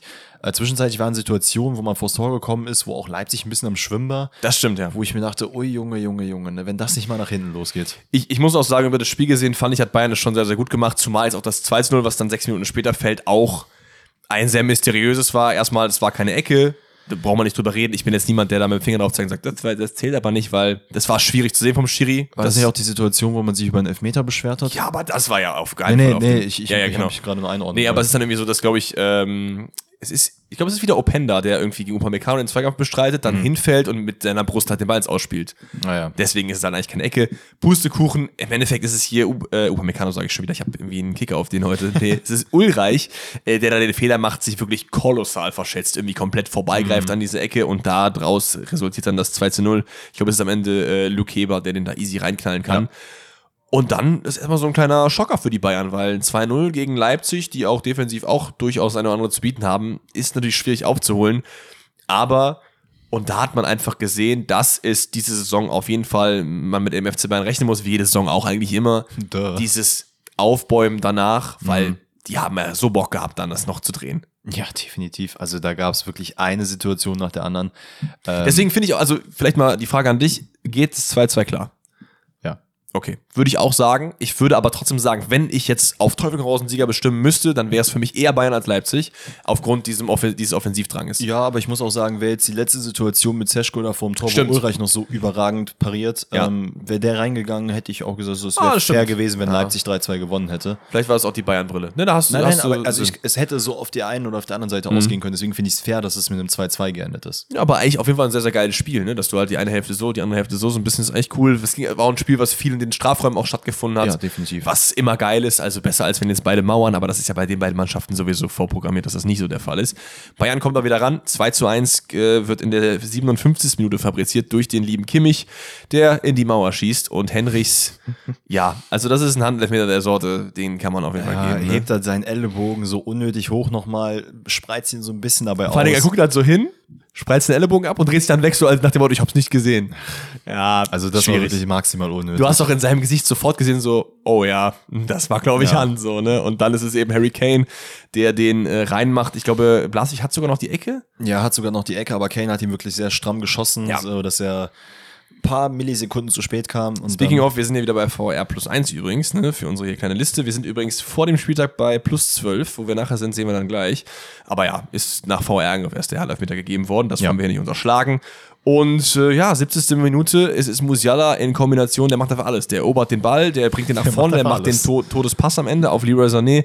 Das ist einfach Bayern-Tempo, da kann halt keine Verteidigung der Welt. Wenn das so passiert, kommst du einfach nicht mit. Das ja, ist einfach so das gut sind halt gemacht. so diese Killer-Momente, die Bayern einfach hat. Und Leroy Sané gerade auch in äh, bestechender Form läuft am Ende allen weg und schiebt den ein und ja, dann gibt's halt viele Chancen noch auf beiden Seiten. Also es gibt halt auf jeden Fall noch Aktionen, aber nichts, was jetzt noch Highlight erwähnungswürdig wäre in meinen Augen, außer die letzte Szene, die du eben angesprochen hast, nämlich in der 95. ist es, glaube ich, äh, Scheschko, der da durch ist. Boah, und da muss man auch kurz mal Xavi Simmons nochmal hervorheben. Der ne? Pass, ne? Ja. Junge, Junge. Der Pass was war ein, geisteskrank. Ball, äh, ein Pass mit dem Außenriss, ey, grandios, ne? Wie er den da um die Verteidigung gespielt hat, bisschen Roberto Carlos freistoßmäßig. Sehr, sehr geil. Ulreich macht's da sehr gut, weil da muss man auch sagen, Ja. hätte er den Ball nicht erwischt, dann wäre der der Buhmann der Nation gewesen. Absolut. Zumindest der Bayern-Nation. Bayern Aber- ist ja quasi, für, die, Ja, für Leute, die in Bayern wohnen, ist Bayern die Nation. Stimmt, das ist eigentlich Der Deutschland. Freistaat Bayern. Freistaat Bayern. Aber ja, ey, äh, Scheschko sich auch unglaublich am Aufregen danach. Ja, safe. Und ich äh, fand es ganz interessant. Ich glaube, ich glaub, es wurde in den Kom also vom Kommentator auch gesagt, aber wohl im Zitat von Marco Rose, warum äh, Scheschko bisher noch nicht so viel zum Einsatz kommt und immer nur eingewechselt wird, weil er halt einfach dieser klare Abschlussspieler ist und nicht derjenige ist, der sich irgendwie mit krass ins Spiel integriert Ja, und ja, versucht, absolut. den Ball nach vorne zu tragen. Und das finde ich sehr interessant. Ich habe das irgendwie nie so betrachtet. Ähm, Ja, da muss er halt noch gespannt, ob lernen, in ne? diese in diese Position reinwachsen kann, reinwachsen kann. Man muss ehrlich gesagt sagen, zu einem Top, Top, Top-Stürmer gehört halt einfach mehr, als die Dinger reinzumachen, weil das hat er bewiesen, dass er das kann, aber du musst halt auch irgendwie versuchen, wie zum Beispiel das ein Kane oder Lewandowski auch machen, die kommen mal zurück, nehmen Ja. den Ball, machen ihn fest, verteilen den und so. Oder du musst halt dann das nicht machen, aber dann derjenige sein, der wie einen Timo Werner oder auch jetzt hier einen äh, Openda einfach gib ihm. Aber Mhm. das ist Scheschko, glaube ich, auch nicht. Der ist schon schnell, aber jetzt nicht so dieser Antrittsschnelle, weißt I, I du? mean, sinnbildlich, wie, wie es eigentlich funktionieren kann, ist Harry Kane, muss ich sagen. Da gab es Ja. auch diese eine Situation, wo er den Ball auf der rechten Seite hat, ein bisschen Platz mit sich bringt und nicht irgendwie den Zug zum Strafraum sucht, sondern halt einfach eine richtig geile Flanke in die Mitte schlägt. Ich glaube, dann geht der Ball irgendwie, in, äh, ich weiß gar nicht zu wem, aber äh, geht auf jeden Mhm. Fall daneben Pfosten. Aber das sind so Situationen, die, glaube ich, bei Scheschko noch ein bisschen fehlen, um den halt Ja. nochmal aufs nächste Level zu heben. Absolut, aber das kann er schaffen. Der Mann ist noch jung. Wir, wir generell bei Leipzig haben wir einfach so krass viele Talente äh, am Start, dass wir wissen nicht, wo das die, die Ceiling von denen ist. Definitiv. Deswegen auch ein Scheschko wird seinen Weg noch machen. Meiner Meinung nach können wir das Spiel dann gerne zumachen. 2 zu 2 geht klar, ist vor allem auch für die Liga sehr, sehr geil, dass es halt einfach oben richtig, richtig tight bleibt. Ich meine, Wolfsburg, Dortmund, die sind alle noch in Schlagdistanz nach sechs Spieltagen. Das war ja auch nicht immer so, deswegen ja. ist das sehr, sehr gut. Es und wir können spannend. gerne zum Sonntag gehen, glaube ich, oder? Ja, und da bleibt es weniger spannend, würde ich sagen, denn ähm, oh, ja, eher also, ein bisschen, äh, mich macht es eher so ein bisschen traurig. Werder Bremen ist, finde ich, ein sehr, sehr geiler Verein und ich finde in es, es ein ganz, ganz schlimmes Spiel gegen Darmstadt. Irgendwie. Es ist schade, wo man sich hin entwickelt und wir kommen gleich zu den ganzen positiven Sachen zu, äh, von Darmstadt, aber halt vielleicht ein bisschen äh, Bash auf Werder, die, nachdem die eigentlich ein ganz gutes Köln-Spiel absolviert haben, ja. hat man sich hier erhofft, okay, man aber, da, aber im Köln-Spiel war es gefühlt eher, dass Köln nicht genug dagegen gehalten hat, als dass Werder so geisteskrank war. Ja, nee, aber es gab halt einfach mehr Spielfreude. Und ja, ich meine, die, die mangelnde Defensivarbeit äh, zieht sich bei Werder jetzt schon diese Saison und hat sich auch schon letzte Saison gezeigt. Aber das war ja hier eine absolute Nullnummer. Also da hat sich die Defensive wirklich jeder einfach komplett abgemeldet und Darmstadt einfach nur machen lassen. Absolut. Ich finde aber auch in der Offensive ist man oft auch nicht kreativ genug. Ich nee. finde nach der Einwechslung von Kate, da siehst du halt so ein bisschen, wie seine Kreativität das Spiel auch richtig belebt. Er ist ja auch an dem einen Tor maßgeblich dran beteiligt. Wurde auch immer gesucht dann. Du, du brauchst ihn in der Startelf. Ich weiß nicht, ab wann es das hergibt, seine Verletzung. Ich meine, er hat sich ja natürlich direkt Cater-like ja, ja. verletzt am Anfang der Saison, aber du brauchst ihn vorne, weil ohne einen Füllkrug, der den Ball mal nimmt, einfach reinknallt, Duxi auch gerade ja, okay unterwegs. Kovnatski, der eine Riesenchance hat, die nicht reinmacht. Also es fehlt halt vorne einfach an Toren.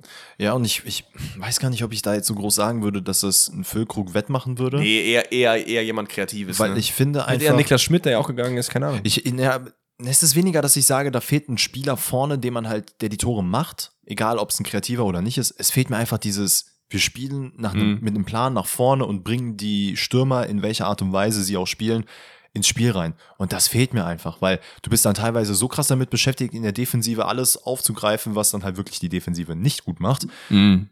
So dass du halt überhaupt gar keinen Drang hast, nach vorne offensiv zu spielen. Und wenn du dann eben so Gegenwehr hast, wie du die bei Darmstadt hast, und auch da, ne, die wissen ganz genau, was sie zu tun haben hoch anlaufen, sehr, sehr schnell pressen und gib ihm, gib ihm, gib ihm und am besten Werder totlaufen und das ja, macht man halt auch. Jetzt haben wir aber genug, glaube ich, über Werders Schwächen geredet. Ich möchte, das für mich ist eher ein Spiel, wo Darmstadt einfach sehr, sehr gut gespielt hat. Also da hat man wirklich gezeigt, dass äh, man einiges auf dem Kasten hat, relativ früh mit der fünf Minute mit 1 in Führung geht, da ist Werder noch nicht richtig wach, Darmstadt kombiniert sich da super durch, am Ende ist dann eine schöne Flanke von, ich glaube, Nemeth, der auf den zweiten Pfosten flankt, wo Bader wartet und der mit vollem Risiko ins... Nee, umgekehrt, glaube ich sogar. Nee, Bader hat das Tor gemacht. War doch die Flanke von links auf rechts. Hat Melem den reingespielt? Nein, Nemeth. Oder was? Nee, nee, nee Melem war es, genau. Melem war es. Melem war es von links und rechts war Bader doch, oder? Na gut. Egal, einer von den beiden wird es gewesen. Die haben sich sowieso die ganze Zeit den Ball hin und her geschossen. Das ist richtig, aber wen man da vorher erwähnen muss, ist mein Boy Nürnberger. Ja, denn der macht halt wirklich auch da diesen Ronaldo hinterm Standbein Hackentrick, läuft einfach an. Ich weiß gar nicht, ob er den überhaupt gebraucht hätte in der Situation, aber er ist einfach so clean aus und bringt den Außenspieler dann halt eben da mit ins Spiel das war schon wunderschön mit anzusehen. Ähm, ja, Werder dann halt so sehr, sehr mau. Und in der nächsten Aktion, 25. Minute, ist wieder Nürnberger. Mein Boy Nürnberger, der sich dann einfach dachte, ey, ganz ehrlich. müssen wir echt noch, ich habe ja nicht in meiner Elf drin, da müssen wir noch Platz für den finden. auf jeden Fall, der muss da mit rein. Ähm, dass ich mir dann so dachte, hm, Joshua Kimmich, der macht doch immer diese Loop-Dinger, ne? Die, die funktionieren eigentlich immer ganz gut. Mach ich doch auch einfach mal. Bringt das Garke mit ins Spiel, der läuft dann einfach komplett auf der Außenbahn durch, äh, macht es dann sehr, sehr stark, weil er dann, dann glaube ich, auch mit dem Außen, nee, mit der Innenseite von seinem, also es war wirklich sehr, sehr schwer, den Ball so zu nehmen, weil er den ja. quasi auf seinem Standbein in dem Moment noch irgendwie geswitcht hat und dann doch mit der Innenseite noch reingezogen hat an Pavlenka vorbei. Man muss sagen, das Ganze passiert aber halt einfach nicht, wenn Velkovic nicht einfach das Abseits in der Mitte aufhebt, ne? Weil wenn er auf der Linie mit seinen anderen Boys ist, der ist ja wirklich so zwei Meter, auch hat schon den Run halt versucht zu tracken. Übrigens war es Bader, der das 1-0 gemacht hat, Melem die Vorlage Siehst gemacht. Siehst du, hab ich doch gesagt. Was, was habe ich mit Nemeth gesagt? Ich habe wie das weiß ich auch nicht. Aber Nemeth ist ja auch ein Spieler, oder war nicht bei Darmstadt, sondern irgendwo anders. Ich weiß nicht, wo du den Andras Nemeth ist auch so ein Ungar, oder? Keine das 3-0 ist nämlich genau umgekehrt. Ah ja, also so die haben sich da, wie gesagt, jede, jeden Tag den Ball in der gespielt. Ja, aber führen uns gern durch. Ja, ähm, denn wie gesagt, ne, aus Werder Sicht passiert nicht viel. Wir gehen direkt in die zweite Halbzeit rein. Da ist es Pieper, der ein bisschen ja, verunsichert wirkt, nachdem man dann sehr, sehr äh, hohen Druck bekommt und ich weiß nicht, wen er da gesehen hat, aber er spielt den Ball einfach. Seine Mutter. er spielt den Ball einfach komplett sinnlos in die Mitte. Äh, ich weiß gar nicht, wen er da, wie gesagt, in der Mitte gesucht hat. Ich glaube, er hat den Schiedsrichter verwechselt mit einem Darmstadt-Spieler oder das so. Kann der spielt sein, an dem vorbei. Ähm, ja, man kommt dann halt einfach an den Ball und dann ist es Melem Bader und dann äh, 3-0. Und so einfach ist es. Da ist es einfach nicht mal Ball annehmen, sondern direkt, äh, direktes Weiterspielen. Melem steht dann vor, vor Pavlenka. Melem macht super, täuscht da erst an und geht dann äh, mit dem Schuss weiter. Und ja, ein paar Minuten später ist halt wieder Pieper im Fokus, denn auch dort, wenn wir eine Anti-Elfte Spieler hätten, wäre Pieper auf jeden Fall der Kapitän, weil das war keine gute Leistung von ihm an dieser Stelle. Es gibt einen Handelfmeter nach VR-Eingriff eben gegen ihn. Einen der Sorte von hm? plus eins an dieser plus Stelle. Plus eins auf jeden Fall an dieser Stelle. Einen der Sorte gibt man. Ja, safe. Also brauchen wir nicht drüber reden. Kempe tritt dann an, es ist kein guter Elfmeter, aber er ist trotzdem drin. Und im Endeffekt, wie, ist es auch egal, weil er ist trotzdem drin. Und man führt 4 zu 0 gegen Werder Bremen. Und das muss man erstmal, und das muss man erstmal auf Werder-Seite auch sich so ein bisschen sacken lassen, ne? Man bringt dann halt nochmal Cater rein und Bremen hat alleine gegen Darmstadt und gegen Heidenheim acht Gegentore bekommen diese Saison. Also das zeigt auf jeden Fall, wo die Probleme bei Bremen sind. Wir haben viel über die Offensive geredet, aber man sollte auch vielleicht sich mal auf die Defensive einschießen. Ja, Ole Werner. Schau auch mal da drauf. Ole, Mensch, ähm, wir wollen doch, dass Bremen drin bleibt. Ja, im Endeffekt schafft es Werder dann, wie auch immer, äh, noch zwei Tore zu schießen. Ähm, wie gesagt, Kater wurde eingewechselt, wurde ja. sehr, sehr oft gesucht. Ähm, es ist aber Weiser, der den Ball einmal quer rüberbringt auf Demann in der Mitte. Wird der Demann oder Demont ausgesprochen? Wahrscheinlich Demont, weil er Belgier ist, aber ja, ihr wisst auf jeden Fall, wie wir meinen. Der nickt dann per Kopf ein. Da steht ja. nicht wirklich jemand um ihn herum. Ist ein bisschen, hat man ein bisschen geschlafen aus Darmstädter Sicht. Genau. Und dann neun Minuten später passiert eben genau das, was ich eben angesprochen habe. Es ist ein sehr, sehr schöner Steckpass von Cater, den wahrscheinlich kein anderer im Team so spielen kann wie er. Das zeigt einfach, du brauchst diesen Mann ja. fit. Ähm, auf, ich glaube, es ist dann Duxch, der ja. den dann wieder in die Mitte bringt, wo dann Velkovic steht. Bruder, hau. Ist, ist, ist, ist, wie dieses eine Tor, was vor zwei Wochen, wo Brooks einfach in der Mitte komplett alleine war und einfach, ja, ich mach da einfach rein. Ja, das hat mich ein bisschen daran erinnert. Also kein ja. Mensch hat damit gerechnet, dass dieses Tor fällt und noch weniger haben Leute damit gerechnet, dass Velkovic das Also was auch immer die Ziele von Werder Bremen sind, aktuell muss man die, glaube ich, schon ein bisschen nach unten korrigieren, weil mit dem Kader komplett und der Leistung, gerade auch wenn du siehst, gegen welche Mannschaften du schon gespielt hast und gegen welche Mannschaften du noch spielen wirst. Du hast gegen Köln gespielt, gegen Heidenheim und gegen Darmstadt. Das sind eigentlich deine drei Konkurrenten im Abstiegskampf. Ja. So. Und da hast du halt gegen Köln okay gespielt und die anderen beiden halt sang- und klanglos verloren. Das ist keine gute Bilanz. Also vielleicht Ziel Klassenerhalt ausrufen dann wird es damit vielleicht auch noch was. Ich würde sagen, wir haben sind ja schon sehr lange am Reden, deswegen machen wir noch das letzte Sonntagsspiel, Freiburg ja. gegen Augsburg, aber sehr, sehr schnell, weil Danny mag Freiburg nicht. Warum? Ich, ich, ich habe ich hab nichts gegen Freiburg. Ich mag Freiburg, aber die geben ja. mir so ein bisschen diesen Vibe, den Union mir letztes Jahr gegeben hat, ja. wo ich mir dachte, boah, ich habe mir nicht so gerne Union Berlin Spiele angeguckt. Da mhm. war immer sehr viel defensiv und irgendwie nicht so viel Durchschlagskraft nach vorne. Und keine Ahnung, irgendwie bei Freiburg, ich finde es so, das Spiel wirkt sehr, sehr einseitig. Das Einzige, wo Freiburg halt wirklich mal krank brilliert, ist, wenn Standards fallen. Und auch in diesem Spiel hat man das auch gesehen. Ja. Weiß ich nicht, mir fehlt einfach so ein bisschen, bisschen Magie, keine Ahnung. Ich kann es nicht erklären, woran das liegt, aber ich gucke mir aktuell nur sehr, sehr ungern Augsburg-Spiele an. Weiß ich nicht. Es, ja. ist, es ist hart. Verstehe ich aber auf jeden Fall. Ich würde sagen, wir machen das auch relativ schnell, weil es war kein kein geiles Spiel. Es ist 15 Minuten. Auch da von Augsburg muss man auch sagen. Das, das stimmt. Aber es gibt zumindest in der 5 Minuten schon Highlight. Das ist nämlich Soloy, der sich äh, an Iago auf Außen vorbei wieselt, dann irgendwie von ihm umgesammelt wird. Da gibt es noch VR-Check wegen Handspiel. Da gehen wir jetzt aber kein Plus oder Minus für, weil das war einfach ja schon auf dem Vorhinein die ähm, Entscheidung des Schiris, da Elfmeter zu geben. Deswegen easy Ding. Rifo macht den dann rein in den äh, rechten Winkel. 50. Bundesligator für den Mann. Herzlichen Glückwunsch an dieser Stelle. Aber es ist, wie Danny auch gesagt hat, ein sehr zerfahrenes Spiel. Auf meinem Zettel steht dann erstmal nichts mehr. Bis das ist der 56. Es passiert Minute. doch ja. einfach nicht viel. Ja. Und das macht mich traurig, weil ich mir denke, Alter Freiburg, du kannst doch auch viel, viel mehr. Ich meine, Augsburg genauso, die muss man ja auch ankreiden. Aber ich, ich, wir haben auch in die sechste Spieltag und wir haben noch nicht einen Satz über Gregoritsch verloren bis jetzt. Das heißt, ja auch letztes Jahr, zu dem Zeitpunkt hat er schon vier Tore gemacht. Der ist irgendwie auch gar nicht drin, spielt auch, glaube ich, gar nicht so viel. Irgendwie Freiburg generell. Ist er nicht gerade sogar noch verletzt gewesen? Ja, das kann auch sein, dass ich jetzt hier mal wieder Käse erzähle, aber ich schaue auch halt nicht so viele Freiburg-Spiele wegen ich schaue nicht so viele Freiburg-Spiele, weißt du? Ja. Es ist ein bisschen schwierig. Aber 56 Minuten, Grifo ist wieder beteiligt, wie immer, zieht eine Ecke in Richtung kurzen Pfosten, da lauert Lienhardt und er knallt das Ding mit dem Schädel in die Maschen.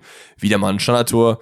Augsburg, standardschwach, Freiburg. Das ist, halt, das ist halt so sad zu sehen, weil Demirovic einfach klar zu ihm zugeteilt ist und ihn einfach, äh, Demirovic ist sogar hinter ihm, was auch schon grundsätzlich nicht gut ist und er lässt ihn einfach laufen und Lienhardt kann halt wirklich an alle Augsburger einmal vorbeiziehen auf den kurzen Pfosten und nickt, nickt ihn dann ein.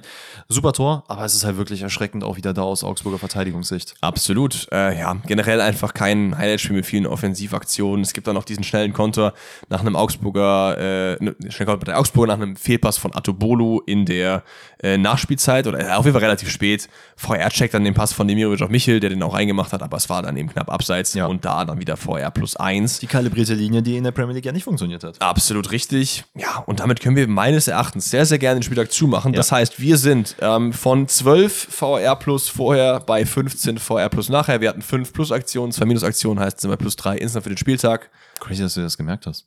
Ich habe mir das tatsächlich im Vorhinein aufgeschrieben. Ja, okay. Du Weil, hättest, du hättest jetzt brillieren können. Ich bin mir sicher, wir haben auch schon einen anderen Fehler gemacht. Vielleicht diesen Spieltag. Aber es geht ja nur darum, so ein generelles Bild abzubilden, dass wir am Ende der Saison sagen können, ey, guck mal, ja, ja. der VR ist eigentlich gar nicht so scheiße, wie alle immer sagen. Wir haben aber noch ein Team auf dem Matchday. Und zwar, wen hast du im Tor? Müller.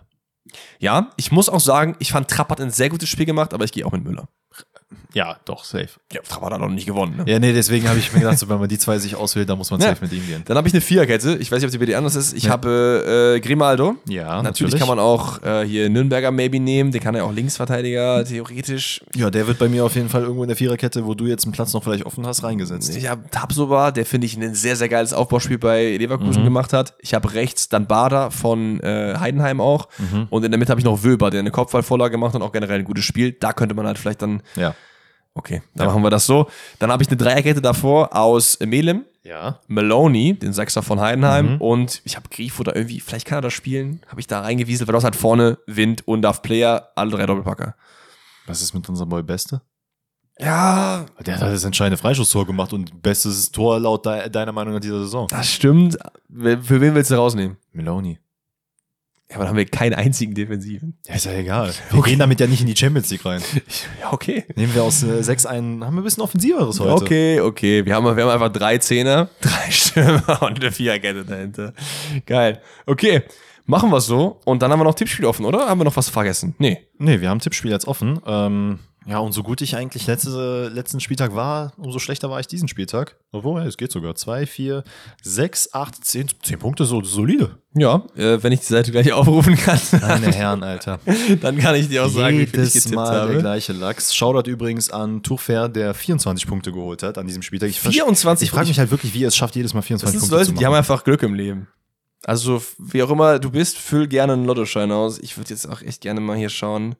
Tippen. Wo sehe ich denn hier meine Tipps? Junge, das ist, ey Leute, ich verstehe es nicht. Wir So. sind seit über einem Jahr machen wir diese Tipps und jedes Mal ist die Frage, wo mache ich, wo habe ich denn meine Tipps? Wait a second, ich habe ja geisteskrank gut getippt, sehe ich gerade. Warte, ich habe 2, 6, Und dann speaken we of 9, luck. 11, 14, 17, 19, 21 Punkte diesen Spieltag. und das kann ich hier verstehen. Ein Mann, der es nicht schafft, diese Seite einfach rechts, also wirklich zeitlich richtig einzuordnen Ey, das und ist, aufzumachen. das ist eine absolute Höchstleistung von mir, Junge. Ich habe nur ein einziges Spiel nicht richtig getippt, zumindest eine Sache, und das ist Freiburg gegen Augsburg. Da habe ich nämlich unentschieden getippt. Ansonsten, Welcher Platz bist du? äh, warte, wo kann ich das denn sehen? Junge. Ja, komm, das kannst du mir jetzt aber nicht ankreiden, dass ich jetzt Es hier ist nicht auf der Startseite unten links. 193. Aha. Was bist du? Immer noch 250. Das ist ja peinlich. Guck mal den, Alter, der fliegt ja jetzt wieder sehr Ich hoch. flieg, ich flieg richtig. Siebter Spieltag, komm. Gladbach, Mainz gewinnt Gladbach mit einem souveränen 3 zu 1. Gladbach zu Hause, nehmen den Schwung mit. Mainz am Boden. 1-0 Mainz. Oh, natürlich. Stuttgart gegen Wolfsburg. Ich glaube, es wird schwer für Stuttgart, da bei Wolfsburg durchzukommen. Stuttgart Heim. Ja, ich glaube aber, das ist am Ende ein 2-2. 2-1 für Stuggi. Dann haben wir Dortmund gegen Union. So sehr ich Union mag, das wird nicht gut für Union, glaube ich. Ich glaube Ja, an glaub, Dortmund. Ich glaube ein 2-0. Ich glaube ein 3-0. Augsburg-Darmstadt. Ich glaube, da holt Darmstadt die nächsten Punkte. Ich glaube nicht, dass Augsburg hier groß was reißen wird, auch wenn man zu Hause spielt und gebe mit einem 1-0 für Darmstadt. Das wird so ein klassisches Spiel, was man in der Konferenz einfach nicht wahrnimmt, weil es 0-0 ausgeht. Okay. Leipzig gegen Bochum. Oh. Also, ich würde eigentlich gerne für Bochum tippen, weil ich mir sage, Alter, ihr müsst jetzt mal aufwachen, aber ich glaube, Leipzig fährt auch da 4-0. komplett drüber. Ja, da würde ich sogar mitgehen. Bremen gegen Hoffenheim. Weiß ich jetzt auch nicht, ob das das Topspiel am, Freit äh, am Samstag ist, aber Das meine ich halt. Why? boah, das ist auch ein zähes Spiel. Guck mal, du hast, du hast denn? einfach drei Stunden vorher Dortmund gegen Union. Warum ist das nicht das Topspiel? Warum? Ja, das macht eigentlich keinen Sinn. Absolut nächste, nicht. Wobei es nächste Woche nicht, ne, übernächste Woche ist der DFB-Pokal oder sowas. Weil das ist ja derselbe Tag, zwei Stunden vorher. Das macht ja noch viel weniger Sinn.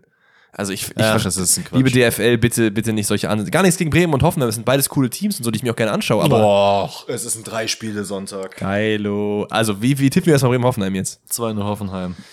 1 zu 1 tippe ich das Ganze. Ach, Junge, Junge, Junge. Leverkusen-Köln ist so ein Mini-Derby, da sehe ich gar keine Schritte für Köln. Ich sag 4 zu 1. 2-2. Boah, okay, fühle ich.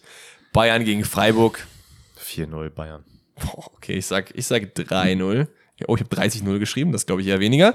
Und dann haben wir noch Frankfurt gegen Heidenheim. 1-1. 2-0 Heidenheim. Obwohl es Frankfurt zu Hause, die sind eigentlich gut zu Hause, ne? 1-1 ist gut, ich gehe mit 1-1, komm. So, dann haben wir den Tippspieltag auch abgehakt und wir haben aber jetzt noch ein paar Rätselis für euch.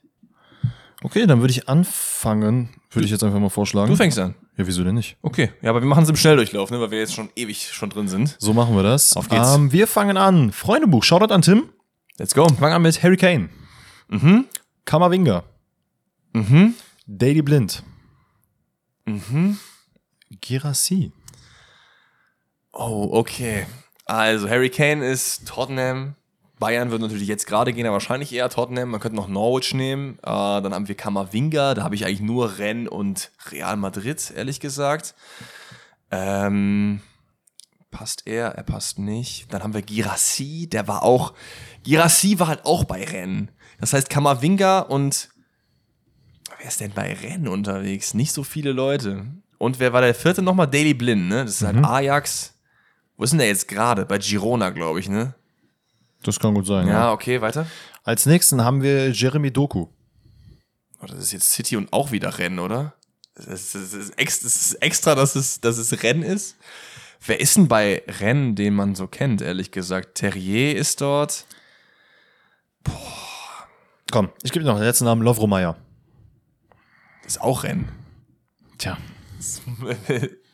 Vielleicht ist es aber auch ein Bait. Vielleicht ist es kein Rennspieler.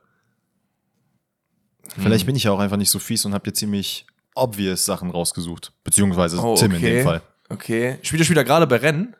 Das sage ich dir ja nicht. Achso. Hm, schade, hätte sein können, dass du mir einen kleinen Tipp geben möchtest, weil ich glaube, sonst komme ich nicht drauf. Junger Spieler. Junger Spieler. Die Rennrichtung ist schon die richtige. Junge, aber ich habe irgendwie nicht auf dem Schirm, ehrlich gesagt. Wer ist denn jung und bei Rennen? Oder von Rennen jetzt gewechselt? Da sind noch zwei. das wären halt, das wäre halt Kammerwinger und Doku in meiner äh, äh, Variante. Ja, was ist mit Harry Kane und Daily Blind? Rennes und Tottenham? Rennes und Bayern. Rennes und Bayern? Nee. Was, Was? ist mit dir? Was ist denn? Renn und Bayern. Also Rennes und Bayern. mehr Tipps kann ich dir nicht geben. Hä, bin ich, ich hab gerade irgendwie ein Brett vom Kopf. Matis Tell. Oh, stimmt, der kam ja auch von Rennen. Oh, stimmt. Und ich dachte, ich hätte dir ein leichtes Der hat mit, gegeben. ja, stimmt, der hat mit Daily Blind natürlich auch bei den Bayern gespielt. Ich habe halt eher an die Premier League. Ich habe die ganze Zeit gedacht, wer denn bei Tottenham mit Rennen jetzt war, aber es, die Leute wechseln ja eher aus der französischen Liga in die Premier League. Das ist richtig. Das war, hätte man natürlich auf jeden Fall bekommen können. Egal, heute nicht mein Tag, ist kein Problem. Wir machen ein nächstes Rätsel. Trophäenschrank kommt von Julian. Danny errät einen Spieler anhand seiner Titel. Ist nicht sein Lieblingsrätsel, aber den bekommst du safe. Ich, ich bin ganz ehrlich, ne? So viele Rätsel werden mir gestellt und ich bin in jedem, wo ich denke so, oh, Weil du, du glaubst nicht an dich. Aber wenn du Das an ist dich glauben würdest, dann würdest du es auch bekommen und du wirst es auch bekommen. Also, einmal Champions League-Sieger. ja. einmal Clubweltmeister und einmal UEFA Supercup-Sieger. Die sind natürlich irgendwie so ein bisschen intertwined, die Sachen, ne? Ja. Dann haben wir einmal deutscher Meister, Ja, dann haben wir einmal englischer Meister okay. und wir haben einmal englischer Ligapokalsieger.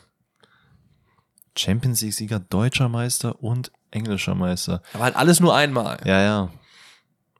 Mm, weiter? Weiter geht's mit zweimal österreichischer Meister. Würde das hinhauen? Also wenn du das weißt, bist du krass. Nee, der war. Mm, äh, Ich habe irgendwie Arnautovic im Kopf. Aber Nee. das haut nicht hin. Der Nee, war, das passt nicht hin. ich Ich dachte, weiß noch nicht, wann der deutscher Meister geworden keine Ahnung, ist. ich dachte, vielleicht hätte der sich mal irgendwie für ein, zwei Monate bei Bayern rumgetungelt oder so. Achso, nee, nee, nee. Ähm, zweimal österreichischer Pokalsieger Ja. und einen Titel habe ich noch. Und der sollte dich auf jeden Fall auf den richtigen Track bringen, nämlich er ist einmal Afrika-Cup-Sieger. Afrika-Cup-Sieger. Ja. Äh, Moment mal. Afrika-Cup. Oh, dieses deutsche Meister haut mich raus. Okay, dann bist du nicht auf dem richtigen Track. Deutscher Meister, Champions League-Sieger, weil diese Clubgeschichte, die bringt mich nicht weiter, die bringt mich nicht weiter. Ja. Österreichischer Meister? Afrikaner in Österreich gibt es eigentlich zwei große, an die man denken kann. Obwohl, nee, der eine war gar nicht in der Österreich, der war in der Schweiz. Ja, es- also, es gibt halt viele, die halt von Salzburg rüber gewechselt sind irgendwo hin. Ja, das ist ein guter Call. Ist denn von Salzburg rübergekommen zu den Bayern eventuell? Ja, Ich wollte gerade Konrad Leimer sagen. ist nicht Champions League-Sieger mit den Bayern geworden. oh, warte mal. Oh, ist, ist nicht. Nee. Ah, schade, sonst hätte ich nämlich jetzt äh, Marcel Sabitzer gesagt. Aber wobei, der hat auch nicht mit Manchester United die. Ich wüsste auch nicht, wie Marcel Sabitzer Afrika-Cup-Sieger werden Ach, stimmt, ja. Geil. Oh, irgendwo fehlt mir ein Connect gerade. Ja. Also, nicht Champions League mit den, mit den Bayern, aber war bei den Bayern und Ja. ist Afrikaner. Da gibt es jetzt nicht so viele Leute, die Afrikaner bei den Bayern sind. Ist er aktuell noch da? Nein, nicht mehr. Also, das ist jetzt Sa. Sadio Mané. Ja, sehr gut. Ich wollte Endlich. gerade Bonassar sagen. Der ist aber actually auch Afrika-Cup-Sieger. Der ist auch Champions League-Sieger. Echt? 2020 müsste er ja eigentlich sein, oder? Ich weiß nicht, du bist Bayern-Fan. Ah, Ich glaube schon, da war der schon da, oder? Ist doch jetzt drei Jahre da. Ist er noch da? Nee, Ja, der ist Echt? da. Der hat jetzt letztens gespielt. Gegen Preußen Münster hat der rechts außen gespielt. Oh Mann. Egal, du hast es bekommen. Nächstes Rätsel Alright, ähm, wir machen nochmal ein Freundebuch. Also, Freundebuch, Shoutout an Robin. Fangen an mit Mesut Özil. Junge, Freundebuch ist auch mein least favorite, glaube ich, ja. Wayne Rooney. Okay. Onana. Okay, also Onana ist Inter Mailand und United. Wayne Rooney ist auch United, nur eine ganz, ganz andere Zeit. Äh, Mesut Özil ist eher Arsenal, Bremen, Real Madrid. Das habe ich da irgendwen, der da irgendwie passt zu diesen Vereinen? Äh, nee, nicht wirklich. Ne? Aubameyang. Das ist, ganz ehrlich, Leute, Aubameyang ist, hätte mir auch gar keinen Namen sagen können, weil der war halt überall. Das ist halt null ein Tipp. Dann El Sharawi. Okay, das ist eher ein Tipp. Habe ich eigentlich, finde ich eigentlich am ehesten Roma. Roma und Arsenal wäre er. Wüsste jetzt aber nicht, wo er mit Özil gespielt haben soll. Und wer war noch am Anfang? Aubameyang, das könnte halt gepasst haben. Also Özil, Rooney, Onana, Aubameyang, El Sharawi. Und dann habe ich noch zwei Namen für dich. okay, sag mal noch die anderen beiden. Ibrahimovic. Ja, nimm doch noch Balotelli oder Kevin Prince Boateng. Dann kriegst du noch Pogba. Okay, das ist schon ziemlich viel United irgendwie. United, Roma haben wir, wir haben Real. Hm. Matic Nein. passt auch irgendwie gar nicht. Hast du irgendeinen anderen Tipp noch? Weil ich glaube, ich Aubameyang nicht bei. Dortmund. Bei Dortmund, okay. Jemand, der bei Dortmund gespielt hat und mit Özil zusammen. Passt, das passt, Vegetarian. Sehr gut. Ja, so ein Ding. von uns. Ja, vor allen Dingen warst du, hast du nicht an mich geglaubt. Ich glaube immer an dich, dass du es auch lösen kannst. Eine Frechheit. Ich dachte, du bräuchtest noch zwei, drei Tipps. Nee. Ja, aber ist doch super. Dortmund ist, also wenn du, wenn, wenn du einen Club safe sagen kannst, ist schon ein dicker Tipp, finde ich immer. Ja. Okay. Na dann. Zeitzeuge. Danny errät ein Spiel anhand von Fakten. Kommt vom lieben äh, Niklas. Liebe geht raus an dieser Stelle. Hat er per Instagram wie immer eingesendet. Wir starten rein mit dem ersten Fakt. Der leitende Schiedsrichter der Partie war ein Italiener. Mhm. Wie kein Guess. Ja. Das Spiel fand in einer europäischen Hauptstadt statt. Okay. Aus beiden Startelfs spielen heute nur noch jeweils zwei Spieler bei dem Verein, wo sie damals gespielt haben. Aber es spielen noch zwei Spieler da, so wegen zeitlicher Einordnung. Äh, eine Mannschaft konnte in diesem Spiel ihren fünften Titel jemals des Wettbewerbs klar machen, die andere ihren zweiten. Also wenn es zum? Beispiel- wenn es zum Beispiel das Bundesliga-Finale zwischen Bayern und Dortmund, dann würde Bayern jetzt den 21. oder so klar machen können, Dortmund den siebten oder Ach so, wenn der eine oder der andere. Genau. Okay, oh, ich wollte gerade Genau. sagen, wie soll das denn sonst funktionieren? Ja, genau. Also wenn derjenige gewinnt, halt, ne? Äh. Weltweit verfolgten über 360 Millionen Leute das Spiel. Hm. Das müsste ja dann eigentlich entweder Champions League Finale sein oder WM Finale. Das ist ganz guter Call. Würde ich schon mal unterschreiben. Jetzt ist die Frage, ob du mit dem fünfter Titel und zweiter Titel was anfangen kannst. Hm, boah, ich weiß leider nicht. Ja, wenn ich mich auf diesen WM-Train begebe, da sind nicht so viele Mannschaften mit drin, ne? Da gibt es eigentlich nur eine, die ihren fünften hätte klar machen können, oder? Ja, das wäre halt Brasilien gewesen. Aber Brasilien hat doch den fünften Titel 2002 geholt. Genau, gegen Deutschland, deswegen da- passt es halt nicht. Genau. Aber Italien könnte ja sein, theoretisch. Wenn Italien nochmal im WM-Finale war, nach 2006 waren die nicht, ne? Weil die haben ja sonst vier. Mhm. Sonst hat keiner vier. Das heißt, das ist ja ein guter Tipp, was, ob es WM oder nicht WM ist. Ja gut, mach weiter. Das Spiel endete nach 90 Minuten durch einen Last-Minute-Treffer. Mhm. Nee, das haut auch nicht hin. Der Torschütze dieses Treffers ist ein Niederländer gewesen. Ein Niederländer? Okay, dann ist es vielleicht doch eher Champions League Finale. Oder? Wann war die? Nee, der, nee, okay. Oh, also das Mann, kann man ey. jetzt auf jeden Fall schon wissen, weil du hast eigentlich alles, du hast eigentlich alles schon gesagt. Ja, mir fällt es nur gerade nicht ein, wer das sein könnte. Okay. Mario Götze wäre sicherlich dabei gewesen, konnte aber nicht, weil er verletzt war. Ach, ja. Äh, Bayern Dortmund Champions League Finale. Ja, du hättest es glaube ich schon, wenn du länger darüber nachdenkst, auch vorher. Ich habe einfach komplett ver, äh, ausgeblendet, dass Ian Robin ein Niederländer ist. ja, ja gut, da kann ich dir auch nicht helfen, aber nice. Ah. Du hast es noch bekommen. Dein nächstes Rätsel. Good one. Alright. Transfersummen erraten. Shoutout an Ramona. Wir fangen an mit 2007 für 12 Millionen seinen Verein gewechselt. Mhm. Das ist schon sehr früh. 2007 ist ja ewig her. Machen dann weiter 2013 für 39 Millionen. Legacy? Jetzt seit diesem Jahr. Oh, okay. Das ist halt schon ein großer Tipp. Das ist schon ein dicker Tipp. Äh, 2007 waren 12 und 2013 waren 39 Millionen. Das ist richtig. Okay. 2016 90 Millionen. Neun 90 Millionen? Mhm. Boah. Wer ist denn für so viel gewechselt? 12, dann 39, dann 90. Das ist, da gibt es nicht viele, die so viel gewechselt sind. Ich weiß, er ist für extrem Pogba. Ah, nee, das ist 2007 ist viel zu früh dafür, ne? Ja, hast du noch was? 2018, Laie für 10,2 Millionen. Laie.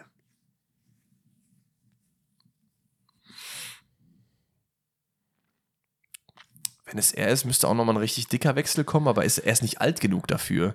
Also, wenn wir jetzt mal vom Alter her ausgehen, 2007, dann müsstest du, wenn du da, wie lange ist das her? Äh, 16 Jahre?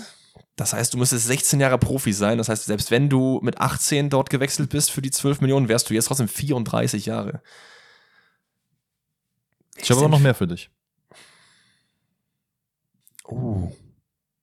Aber ist er nicht für über 100 gewechselt? Laie passt aber da auch nicht so richtig, oder? Nee, ich hätte, nee, passt. Laie passt, ich hätte Bale gesagt, aber Laie passt da nicht, ja? 2019 für 7,8 Millionen nochmal verliehen. Zweimal verliehen für viel Geld. Morata hatten wir letztens schon, der wäre mir noch, wer ist denn noch für so unfassbar viel Geld gewechselt? Griesmann ist auch für über 100 gewechselt, der kann es auch nicht sein, der hat auch seine Karriere nicht beendet, ist alles viel zu früh. Wir haben 2000, ich habe kein, ich hab kein Guess. 2020 nochmal ablösefrei gewechselt. Ja, das und kann hat auch sein. da dann seine Karriere beendet. Aber wir hatten, die Maria hatten wir auch schon, der ist es aber auch nicht. Wer ist denn noch für so viel gewechselt? Weil es sind ja schon so 140, 130 Millionen so um den Dreh. Knapp die 100 nicht gerissen. 100, 159 Millionen. Äh, knapp, äh, knapp die 100 meine ich in einer. Ach so, ja. In einer Transfer nicht gerissen. Wen haben wir denn noch? Der muss ja auch älter sein. Ich habe kein Guess. Also als Tipp, er ist in einen Verein gegangen, wo es, äh, sagen wir jetzt mittlerweile schon Aushängeschild ist, dass Spieler dort versauern. Wenn sie die Nummer 9 tragen. Auch. Dass Spieler dort versauern, wenn sie die Nummer 9 tragen? Ist er am Ende seiner Karriere jetzt gegangen, ablösefrei oder was? Oder wann jetzt? Nee, das ist ein bisschen früher. Er ist halt so. vielversprechend dorthin und dann hat es nicht funktioniert wo ist es denn, wo ist es denn gang und gäbe, dass die versauern, wenn sie die Nummer 9 tragen? Ein Beispiel wäre Fernando Torres. Bei Chelsea hätte ich jetzt auch gesagt. Aber wer ist denn bei Chelsea gewechselt und dann jetzt hat er seine Karriere beendet? Er ist nicht zu Chelsea gegangen, danach Karriere beendet. Aber Ach so. Er, unter anderem ist er zu Chelsea gegangen. Ach so, er war bei Chelsea, hat jetzt seine Karriere beendet. Wer ist? Nee, sag mir aber den Namen. Higuain. Oh. Von oh River, ja, macht Sinn. River Plate zu Real, von Real zu Neapel und von Neapel zu Juve für 90 Millionen. Ich dachte, da wären mehr, ich dachte, da wären viel mehr Vereine gewesen irgendwie. Nee, der ist tatsächlich danach nur hin und her ausgeliehen zu AC, dann, wie gesagt, Chelsea ja, ist ja, okay. komplett versauert, dann nochmal zu Ey, Juve. an Higuain habe ich ehrlich gesagt gar nicht gedacht, weil ich einfach dachte, okay, der hatte viel mehr Vereine, aber wenn das passt ja schon eigentlich. Nice. Ja. Okay, das waren deine drei, ne? Das waren meine drei. Dann, Nationalelf nach Clubs erraten. Kommt vom lieben Yoshi, ich sage Danny, Position und welchen Club er spielt und er muss nach und nach erraten, welche Nationalelf das hier ist. Wir starten rein mit dem rechten Flügel, der spielt euch bei Celta Vigo. Mhm. Der Keeper, fangen wir oft erst am Ende, jetzt haben wir den am Anfang, äh, spielt bei Angers. Mhm. Linker Flügel, Brighton. Okay. Ist nicht Mitoma und nicht, nicht ja. Japan. Das hatten wir nämlich letzte Woche. Deswegen. ZM, Al-Ali. Mhm. Wenn du jetzt aufgepasst hast, kannst du es jetzt wissen. Ja, das Ding ist, ich muss gerade. ZM Al-Ali. Was ist er denn? Ist der Bosnier? Wer jetzt? Ich habe an Brozovic gedacht. Brozovic ist Kroate. Ah ja, Tatsache, stimmt. Al oder nee, warte mal, ist das der richtige Verein, den ich, an den ich gerade denke? Nee, das ist nämlich Brozovic ist nicht bei Ah, stimmt, der ist bei Al Nassr. Al-Ali ist das Grüne, wo auch Mondi hingegangen ist. Ah, okay. Oh, Kacke, wer war denn da nochmal im Mittelfeld, der da hingewechselt ist? paar. Ja, weiter. Oder? Ist es? Nee, Al-Ali ist das. Ist das nicht der Dings-Club? Nee, es ist nicht das Grüne. Das ist der Neymar-Club. Nee, das ist Al-Hilal. Ach, Ach, Leute, ist doch, ist doch egal. Ist doch egal. äh, RM, AS Monaco. Wir spielen übrigens Dreierkette, ne? Also mit Mhm. RM und Weiter? RF. LM, West Ham. Okay. ZM, Nottingham, Forest. Ja, boah, das ist auch wirklich so das schlimmste Rätsel für Du mich. wirst es noch ich. bekommen, Danny. Ist alles gut. Wenn du es jetzt noch nicht weißt, ist es kein Problem. Es sind auch viele der Leute erst in dieser Saison gewechselt, deswegen hat man die vielleicht noch Mhm, mit anderen natürlich. Leuten in Verbindung. Ja, gut, was soll ich sagen? Ist halt so, Dann ne? mach weiter. Innenverteidiger, Sporting Lissabon. Äh, ähm, Sporting Lissabon. Was ist der denn nochmal? Ist das Uruguay? Nee. Du meinst kroatisch?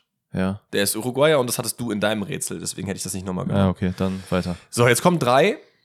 Und dann wirst du es auf jeden Fall wissen nach den drei. Die Frage ist nur wann. Der nächste Innenverteidiger spielt bei AS Rom.